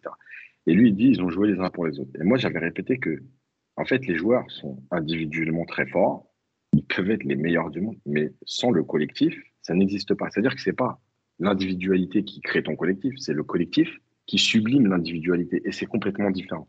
Et je crois que quand Galtier dit ça, ça c'est exactement ça. C'est-à-dire qu'il sait très bien qu'il a des phénomènes dans son équipe. Mais en fait, il sait très bien que sans le collectif, ces phénomènes, au lieu de donner euh, 100%, ils donneront 70, 60. Donc oui, il y aura toujours des exploits, mais ça ne donnera jamais la plénitude de tout ce que tu attends d'eux. Donc ça, c'est important. Il y a une deuxième phrase qui, euh, qui, m'intéressait, c'était euh, euh, sur euh, le- le- l'exigence. il dit, donc on lui demande comment éviter un possible relâchement désormais. La réponse est simple, l'exigence au quotidien. C'est aussi important que tout le monde puisse participer à l'enchaînement des matchs. Il faudra accepter de laisser sa place pour qu'un partenaire puisse exister. Le management va, donc être important. Il va falloir que les échanges que je, vais, avoir avec le groupe soient transparents, clairs et précis. Et encore une fois, c'est ce que je répète, c'est pour ça que c'est c'est terrible. mais euh, parce qu'en fait, les joueurs, ils n'aiment pas que tu mentes. C'est-à-dire que les joueurs, tu peux dire plein de choses, mais en fait, ils n'aiment pas la triche. Si tu leur dis qu'il y a de la concurrence alors qu'il n'y en a pas, c'est terrible. C'est-à-dire qu'un joueur, il préfère entendre, ça lui fait mal, hein, mais il préfère entendre, écoute, euh, si j'ai un choix à faire, Neymar, il est devant toi. S'il n'est pas bon de match, il restera devant toi. Maintenant, quand je vais faire appel à toi, il faudra être bon. Voilà. Et ça ne veut pas dire que tu vas prendre la place de Neymar. Mais si tu dis à un joueur, euh, tu es en concurrence, si Neymar n'est pas bon, euh, il y a une place à prendre. Que Neymar fait trois mauvais matchs et que toi, tu ne prends pas la place, le joueur, il sait que tu lui mens. Et en fait, il n'y a pas pire pour un joueur. Tu lui fais croire quelque chose qui n'existe pas. Et dans toute ça, comme aujourd'hui, euh, je trouve vraiment que, encore une fois, on verra sur la durée. Comme d'habitude, hein, on ne va pas s'enflammer. Ça fait que quatre matchs. On a l'habitude avec le PSG de prendre des tartes euh, qui nous fait euh, redescendre sur terre. Donc on on s'enflamme pas du tout. Mais il y a une continuité et il y a surtout un- un- une cohérence entre les propos qui sont tenus depuis le début de saison entre ce qu'il a dit avant quand il est arrivé, ce qu'il dit après les matchs et ce qu'on voit sur le terrain. Et c'est ce que je disais tout à l'heure, c'est-à-dire que cette exigence au quotidien, euh, quand tu vois la fin de match du PSG, le but de Lille, je crois qu'il arrive à 5-0. Ouais, c'est ça. 5-1, voilà. 5-1, c'est pas un drame. euh, évidemment qu'il restait 20, 20, minutes et que Paris aurait pu dérouler tranquillement, ils vont encore chercher deux buts. Et c'est ça cette exigence. Et encore une fois, c'est ce qui permettra peut-être pas de gagner la Ligue des Champions, mais ce qui permettra d'exister dans les matchs de Ligue des Champions parce que tu seras préparé dans ta tête et physiquement, en fait, à faire des efforts 90 minutes, quoi qu'il arrive. Tu vois, ce qu'on a répété mille fois, c'est-à-dire que contre Lille, il y a deux ans, tu penses que tu mènes 4-1 ou 4-0, tu arrêtes de jouer. Et tu te dis, bon, on pense au prochain match. Là, les mecs, ils continuent à jouer. Donc, c'est cette exigence-là. Et je trouve intéressant de tout ce que dit Galtier en ce moment et tout ce qu'on est en train de voir. Voilà, ça demande encore confirmation parce que c'est le foot et que euh, dans deux semaines, ça se trouve, on va les massacrer. Mais en tout cas, si, on dit, si on m'avait dit un jour que Yacine Amned, euh, supporter du PSG depuis euh, le début des années 80, allait encenser un ex-joueur de Marseille, là vraiment, je tombe des nues. C'est-à-dire que c'est là où il est fort, Galtier, blague à part, où vraiment il a réussi à, à, à, à faire oublier ce côté-là. Il a réussi à faire oublier ce côté-là pour les gens comme nous de notre génération, parce que mmh. les plus jeunes, en vérité, ils n'en ont rien à foutre, et tant mieux. Hein, c'est pas du tout une critique. Hein. D'ailleurs, ils nous l'ont dit qu'ils non, ils nous l'ont dit qu'ils en avaient rien à foutre. Oui, c'est vrai. Bien sûr, non, mais après, c'est une question de génération, il faut accepter. Moi, j'accepte totalement qu'un mec de 20 ans, ça lui fasse rien que Galtier. Nous, parce que nous, on l'a vu un petit peu jouer, on sait à quelle période il a joué, etc. On connaît les histoires avec Gaillardo. Etc. Bon, voilà, c'est un JB. Tu, tu acquiesces, tu es d'accord. Euh, mais c'est vrai que il a, il a cette intelligence, Galtier, euh, d'avoir réussi à faire oublier ce, petit côté-là. Bon, il n'a jamais entraîné Marseille, etc. Lui, il est plus lié à Saint-Etienne, on va dire, en vérité, qu'à Marseille, parce qu'aujourd'hui, on se rappelle plus de, son, de sa carrière de coach que de sa carrière de joueur. Hein. On ne va pas se mmh. cacher, c'est un joueur moyen, il n'a pas fait une grande, grande carrière de, footballeur. Bah, c'est la vérité. il, y en a eu chez, il y en a eu chez nous aussi. Hein. bien évidemment. Mais, mais, mais voilà, il a, il, a, il a cette chose, il a voilà, cette façon de communiquer, cette façon d'être clair. Euh, on a appris, tu parlais de concurrence, euh, Yacine. Alors, évidemment, Campos, il fait un peu de com pour dire voilà, le PSG, ça a changé, etc. Il a ses relais dans les journaux, tant mieux, hein, c'est normal, c'est dans tous les clubs comme ça. Mais on apprend aussi que, euh, il y a eu une discussion avec Ramos en disant clairement qu'il cherchait un défenseur central avec qui il le mettrait en concurrence et que Ramos l'a bien pris parce que les gens ont été clairs avec lui. Ils lui ont dit voilà, on va te coller un concurrent. Euh, et puis, en fonction de, des entraînements, des matchs, eh on verra qui débutera, qui ira sur le banc. Pour l'instant, ça se passe bien pour Ramos, euh, tout, va bien. Mais, euh, mais oui, c'est vrai que dans la com, c'est quand même mieux que la saison dernière. Et c'est vrai, JB, qu'on a l'impression que Galtier, il veut un peu faire oublier les, les, 18 derniers mois. Il est généreux en, en conférence de presse, dans ses interviews. Et, quelque part, ça rassure aussi les, supporters JB. C'est important là. D'ailleurs, juste pour préciser ça, il le dit à la fin de l'interview, il dit peut-être aussi que les joueurs ont une revanche à prendre sur la saison dernière. Bien sûr. Euh, ouais, bah, je suis d'accord avec toi, Yass. Euh, moi, je me souviens des, euh, des podcasts qu'on faisait avec Yacine qui littéralement s'agaçait légèrement des, des, absences de réponse de Pochettino et puis moi, il me sortait par les yeux à la fin. notre cher ami Maurice. Bah, là, on a exactement l'inverse. Moi, ce que je veux souligner, c'est aussi la capacité de Galtier à entrer dans le costume. Parce que mine de rien, euh, Lille, Saint-Etienne, c'est pas les mêmes clubs. quoi. Et euh, tu as, un autre type d'exposition, tu as quand même un autre type de joueur à gérer. Et quand on en parlait, quand on a su que c'était lui qui allait devenir le coach, la première réponse, c'est tu te dis Galtier versus Messi, Neymar, Mbappé? Hmm. euh, Être capable d'abord de communiquer très bien. On l'a vu hier avec Thierry Henry dans l'après-match. Petite blague en off, ça détend l'atmosphère.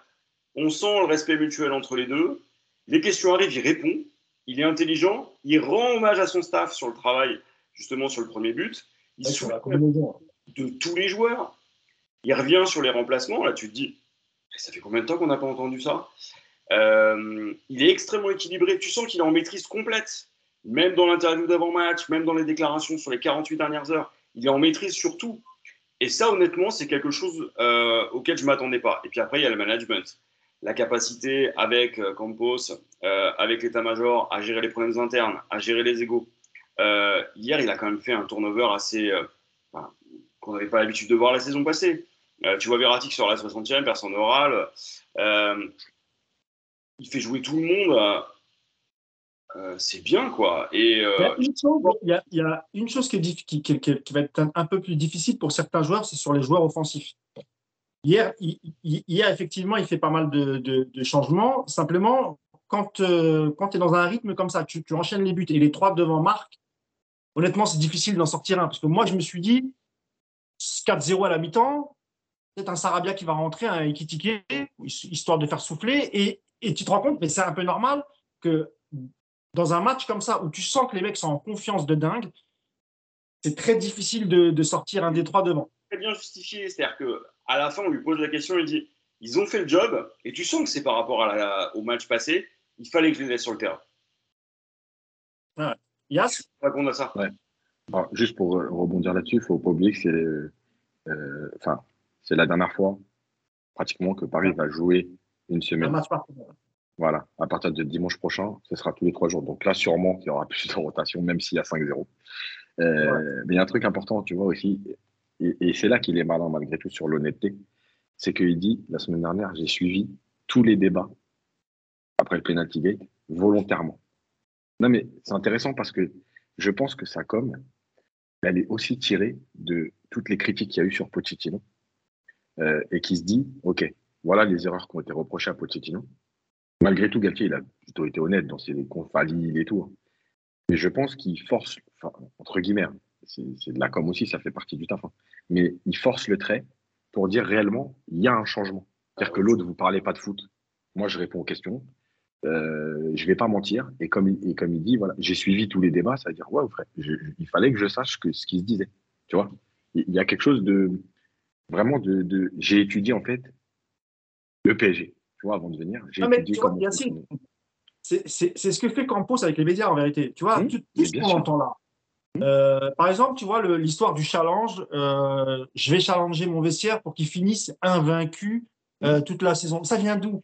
Pas une invention des journalistes, tu vois, ils l'ont pas inventé, c'est bien quelqu'un qui leur a dit. Et, et, et, quand tu dis ça, ça veut dire, ouais, tu as vu, nous, on met des objectifs élevés, on est tous ensemble, on est focus sur le même projet. Et ça, effectivement, c'est pour dire, faisons table rase de, de, de tout ce qui s'est passé de, depuis Pochettino et la fin de l'ère Tourelle.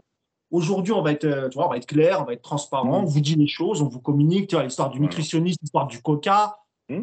Bon, moi, ça m'a fait rigoler parce que je, voilà, il n'y a pas de coca à table au PSG. C'est pas. Alors peut-être qu'un mec, de temps en temps, il prend une canette à la fin, etc. C'est possible. Mais j'imagine mal les mecs arriver euh, 10, minutes, euh, 10 minutes après l'entraînement avec sa canette de coca devant tout le monde. Tout. Alors, il faut être sérieux, il faut tirer deux minutes. Mais, mais tout ça, ça fait partie des choses. Voilà, on a repris les choses en main. On communique sur ce qu'on fait, sur l'extra sportif, sur les sportifs. Et ça, ça rassure les, les supporters. Et c'est ce qui nous manquait, nous, la saison dernière. C'est-à-dire qu'on avait un Pochettino qui ne parlait pas, qui ne racontait pas. Quand le match était nul à chier, il disait ah bah, Je suis content de mes joueurs. Jamais une critique, jamais.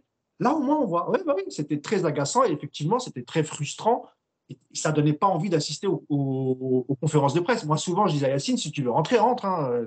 T'emmerdes pas à rester jusqu'à minuit euh, alors que le mec va rien te donner. Quoi. Donc, euh, voilà, c'est plutôt une bonne nouvelle. Et puis, euh, bah, même, si, même si ça fait partie de la com, eh ben, au moins, on sait ce qui se passe. Voilà. Mmh.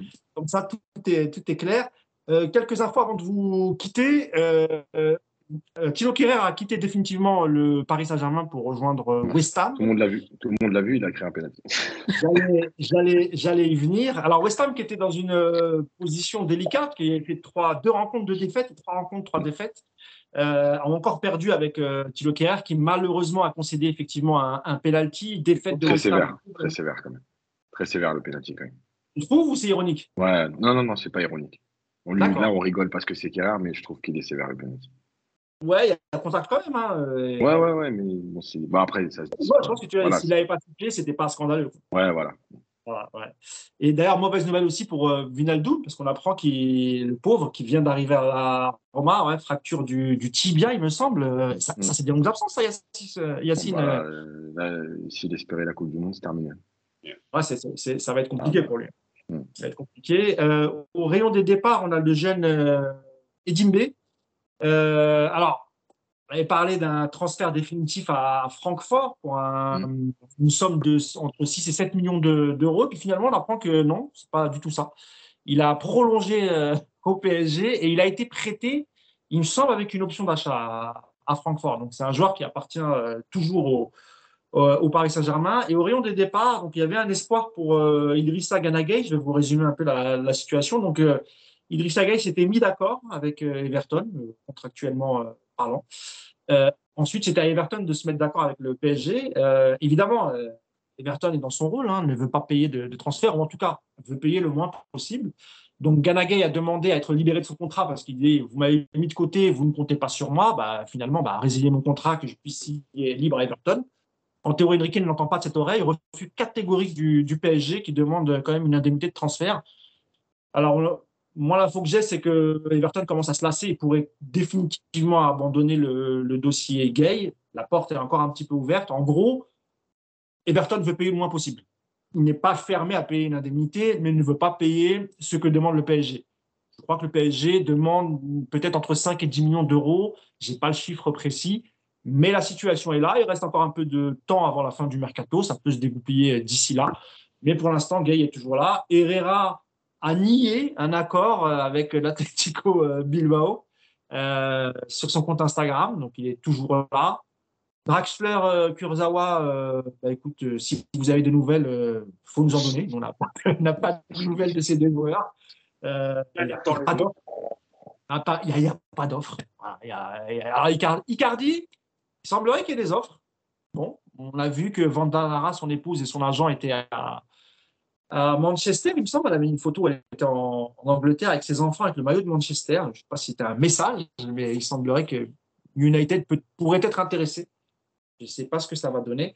Et au rayon des arrivées, bah, écoutez, le PSG est toujours à la recherche d'un attaquant, d'un milieu de terrain et d'un défenseur. Plus de nouvelles de Fabien Ruiz. Je pense que ça négocie encore avec le Napoli. Napoli qui aimerait aussi récupérer Kyler Navas, qui n'était pas là ce, week-end.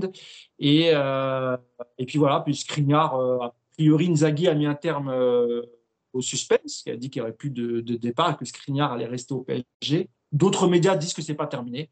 Donc voilà, on en est là. Une réaction, messieurs, sur, ces infos, peut-être du côté départ?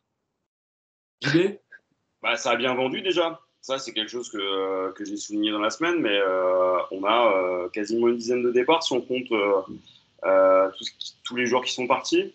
on n'avait pas l'habitude de vendre, on n'avait pas l'habitude de faire respecter nos intérêts. Alors après, il reste encore des joueurs qui correspondent à l'héritage, hein, Leonardo, mais on a une évolution, c'est-à-dire qu'aujourd'hui, on a soldé, on vend, mais on se respecte encore un peu et on se fait respecter à l'extérieur. Donc c'est mieux. Je trouve que c'est beaucoup plus rationnel qu'il y a, euh, que sur les, sur les dernières années côté vente. On arrive à vendre des joueurs. Après, euh, on brade pas non plus nos jeunes. En tout cas, pas tous. Euh, ça change aussi. Peut-être qu'on est à l'aube d'un véritable changement et qu'on est en train de rationaliser tout ça. Et j'ai oublié un cas, c'est le cas Leandro Paredes, hein, qui a, semble-t-il, un accord avec la Juventus. Des infos que j'ai, lui est prêt à y aller, hein. euh, pas de souci. Il est même euh, content euh, d'aller rejoindre son ami Angel Di Maria. Leur épouse s'entendent très très bien. je sais que Di Maria pousse pour, pour que Paredes le, rejoigne à, la Juventus. Donc pour l'instant, il n'y a pas de voilà, il a pas de il a pas de changement. je ne sais pas si c'est lié aussi au départ de Rabiot. voilà, il y, a, il y a aussi la blessure de Pogba, etc. Donc il reste encore un peu de temps là aussi pour le cas Paredes. Oui, Yacine.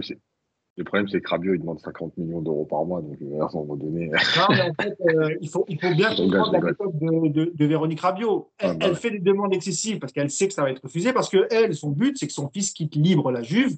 Parce qu'il faut bien comprendre que Rabiot, jusqu'à présent, il a toujours quitté libre euh, ses clubs. Hein. Mm. Enfin, le premier, c'était le PSG. Il arrive libre à la Juve avec une bonne prime. Là, il va faire pareil et il retrouvera un club, parce que quand tu es libre, c'est très facile. Et le but, c'est ça, en fait.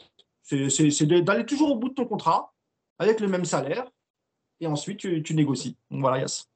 Je vais juste dire un truc, alors pas sur les départs en tant que tel, mais euh, juste pour préciser que euh, c'est bien aussi que les supporters aient un peu de mesure sur, euh, sur les demandes des joueurs, parce que, tu vois, malgré tout, il y a des gens qui vont te dire, ouais, mais Gay, il abuse, il a un contrat au PSG, c'est normal que le PSG... Mais en fait, à un moment donné, c'est facile en tant que supporter de dire ça, mais vous n'êtes pas à la place des joueurs. le joueur, il est aussi dans son droit déjà déjà. C'est un droit, il, menace personne pour faire ça. Et ensuite, c'est comme pour tout une négociation, ça veut dire que si le club n'accepte pas, eh ben, ils se taperont gay en National 3 euh, pendant la prochaine saison en lui donnant son salaire. Tant pis pour eux. Euh, mais le joueur, il a le droit de demander de partir libre parce qu'il sait que le club adverse, bah, ils vont peut-être lui donner un meilleur salaire. Et Herrera, il a le droit aussi de dire il me reste deux ans de contrat, donnez-moi un an et je m'en vais. Euh, c'est comme pour tout le monde. C'est-à-dire que vous, demain, dans n'importe quelle société, vous allez voir votre patron, vous dites, moi, je veux six mois de salaire et je m'en vais. Il peut vous dire oui, il peut vous dire non, mais c'est la vie. Donc, il ne faut pas tout le temps taper sur les joueurs et dire, ouais, ils ne sont pas reconnaissants. Je vais dire ce que je dis à chaque fois. Dans le football, il n'y a pas de reconnaissance. C'est-à-dire que le club n'est jamais reconnaissant envers les joueurs et les joueurs ne sont jamais reconnaissants envers les clubs, tout simplement parce que dans leur, dans leur négociation de base de salaire, en fait, c'est déjà compris dedans. Tu vois, l'histoire, je vais finir là-dessus, mais l'histoire de Zlatan, euh, quand le PSG donne 12 millions à Zlatan, en fait, ça veut dire, bah, nous, on considère que tu vaux 12 millions, tu veux 12 millions, on te donne 12 millions. Euh, c'est la reconnaissance qu'on a envers toi pour le travail que tu vas nous donner, ou l'image que tu vas nous donner. Mais quand tu seras parti, il n'y a ni reconnaissance. C'est bien quand ça tout se passe bien et que c'est dans le fond des bisounours, c'est super pour tout le monde. Mais malheureusement, c'est pas comme ça. Donc il n'y a pas de reconnaissance. Les joueurs, quand ils se font mettre dans l'offre, c'est pas une reconnaissance. Je suis désolé, même si nous, on a envie de ça parce qu'on veut qu'ils partent. Mais en fait, c'est pareil, un club qui te met dans l'offre, c'est comme un mec qui est dans ton taf et on le met au placard. Euh, personne n'accepterait dans son mais Surtout, Yacine, tu as raison de le préciser parce que les réseaux sociaux, c'est un monde à part et Twitter, c'est vraiment un monde très, très à part, très violent où les gens se permettent mmh. d'insulter les joueurs, etc. Mmh. Et c'est vrai que moi, je vois beaucoup d'insultes, par exemple, envers Herrera et Gay, des mecs qui les insultent. Incroyable, hein alors que ces mêmes gens, euh, si on leur dit euh, est-ce que tu es prêt, toi, à sacrifier une partie de ton salaire et qu'on te mette de côté, que tu ne travailles pas, qui peut accepter ça? Ce n'est pas parce qu'ils ont des gros salaires et que nous, on a des petits salaires. Ben non, mais c'est en fait, nous, on se compare, on dit ouais, nous, smicard, lui, touche 500 euh, 000 euros par mois, il ne veut pas partir, etc. Mm. Mais c'est. Enfin, il n'a il a pas posé un flingue sur la tempe de Nasser mm. pour lui dire file-moi 500 000 net par mois. Hein. Les, les, responsables sont les dirigeants. Le joueur, il a un contrat, il le respecte.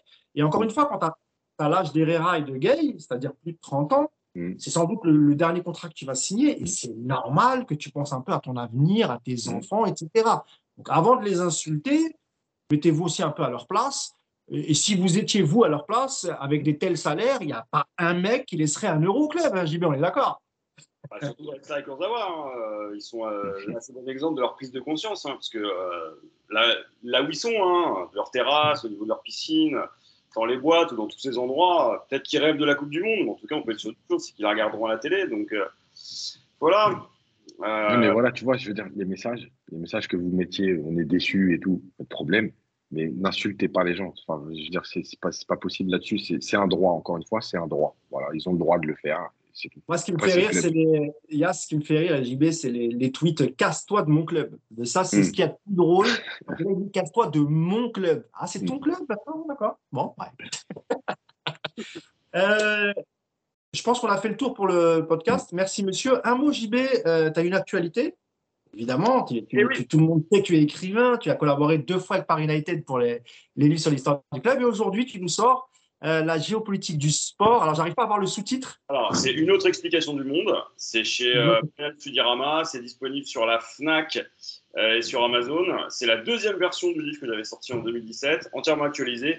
On y parle du PSG aussi et du Qatar beaucoup. Ah, c'est bon ça. Euh, c'est assez cool. le format est sympa. La coupe est assez, est assez punchy. pour ceux qui s'intéressent à la géopolitique du football et du sport, bah, il est bien. Voilà. Alors moi, je vous le dis, hein, c'est pas parce que c'est mon ami JB, hein, c'est aussi parce que c'est d'abord un, très bon écrivain, il a une très belle plume, euh, il a des grosses connaissances, c'est son métier, il est prof d'histoire, mais c'est aussi un spécialiste de la géopolitique du, euh, euh, du, sport et du, foot en particulier, mais il est très calé sur la NBA aussi, hein, très, très, très calé pour, pour, les, amateurs de basket. Je pense qu'on va retrouver pas mal de peut-être de, de sport américain dedans, et bah, on fera peut-être un truc ensemble sur, le, sur le bouquin, c'est toujours intéressant parce que le, le Qatar, quand même, c'est aussi un peu euh, le Qatar dans le foot, c'est dans le sport, c'est de la géopolitique aussi. Hein. Ah euh, donc, voilà. En tout cas, félicitations, euh, JB, on en reparlera hein, sur, sur la chaîne YouTube. Deux choses que je voulais vous dire aussi. Oui, JB. On peut peut-être le faire gagner.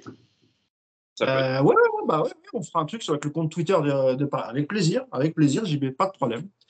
Et deux choses, voilà, je, vous avais parlé de l'application par United la semaine dernière. J'ai pas eu pas mal de commentaires des gens qui n'ont pas pu la télécharger via Apple Effectivement, il y a un souci, on est en train de voir ça. Donc, pour l'instant, elle est disponible sur euh, Android uniquement, l'application. Mais encore une fois, hein, tous nos articles et notamment tous les papiers euh, analyse de, de, Yacine, vous les retrouvez sur le site euh, qui est totalement gratuit, hein, sur Internet, par united.fr. Et vous retrouvez aussi tous nos articles sur tous nos réseaux sociaux, Instagram, Twitter et Facebook. On n'a pas encore TikTok parce que je pense que On ne l'aura jamais de toute façon. On est un peu trop vieux pour ces conneries-là. Est en train de faire des TikTok. ouais, avec une petite musique en fond, ouais, ce serait pas mal. Euh, donc voilà, et remercie encore une fois le Paris Stade Germain, le compte Twitter sur lequel je, me suis appuyé pour, euh, pour les statistiques de, ce podcast. Allez tous euh, suivre son compte, c'est archi intéressant. Merci beaucoup Jean-Baptiste d'avoir été avec nous ce matin. tu es un lefto comme nous, c'est très bien.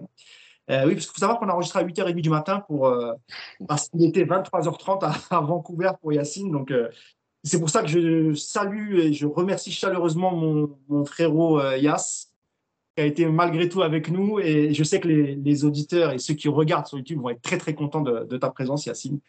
Donc, merci d'avoir fait l'effort d'être resté un peu plus euh, réveillé un peu plus tard. Je te souhaite une très bonne nuit. Tu vas aller dormir. Il doit être pas heure du matin. Va être Il est une heure À quelle heure ça commence demain bah, À 9h, mais nous, on est sur les terrasses à 7h30. Donc, moi, je dois me lever à 6h30. Oui, mais toi, tu es un peu comme les chauves-souris, tu dors très peu. tu n'as pas besoin de 10 heures de sommeil, je te connais bien. T'inquiète pas, 2 heures et tu là, Là, il y a le décalage horaire quand même qui pique un peu. tu n'as pas mis peur ta chochotte, hein, ça va. en tout cas, éclate-toi bien, Yacine, éclate-toi bien. Et puis, euh, nous, on va se retrouver la semaine prochaine pour euh, le débrief de PSG Monaco, lundi, pareil. Euh, peut-être avec la même équipe, hein, sait-on jamais. À cette heure-ci, de toute façon, il y a très peu de gens réveillés, hein, à part JD et moi. 8 heures du matin. Il y a peu de chances d'en voir d'autres. Merci, messieurs, en tout cas, merci beaucoup. Euh, bonne semaine à vous, avec le sourire, victoire 7-1. Salut, à lundi prochain. Ciao.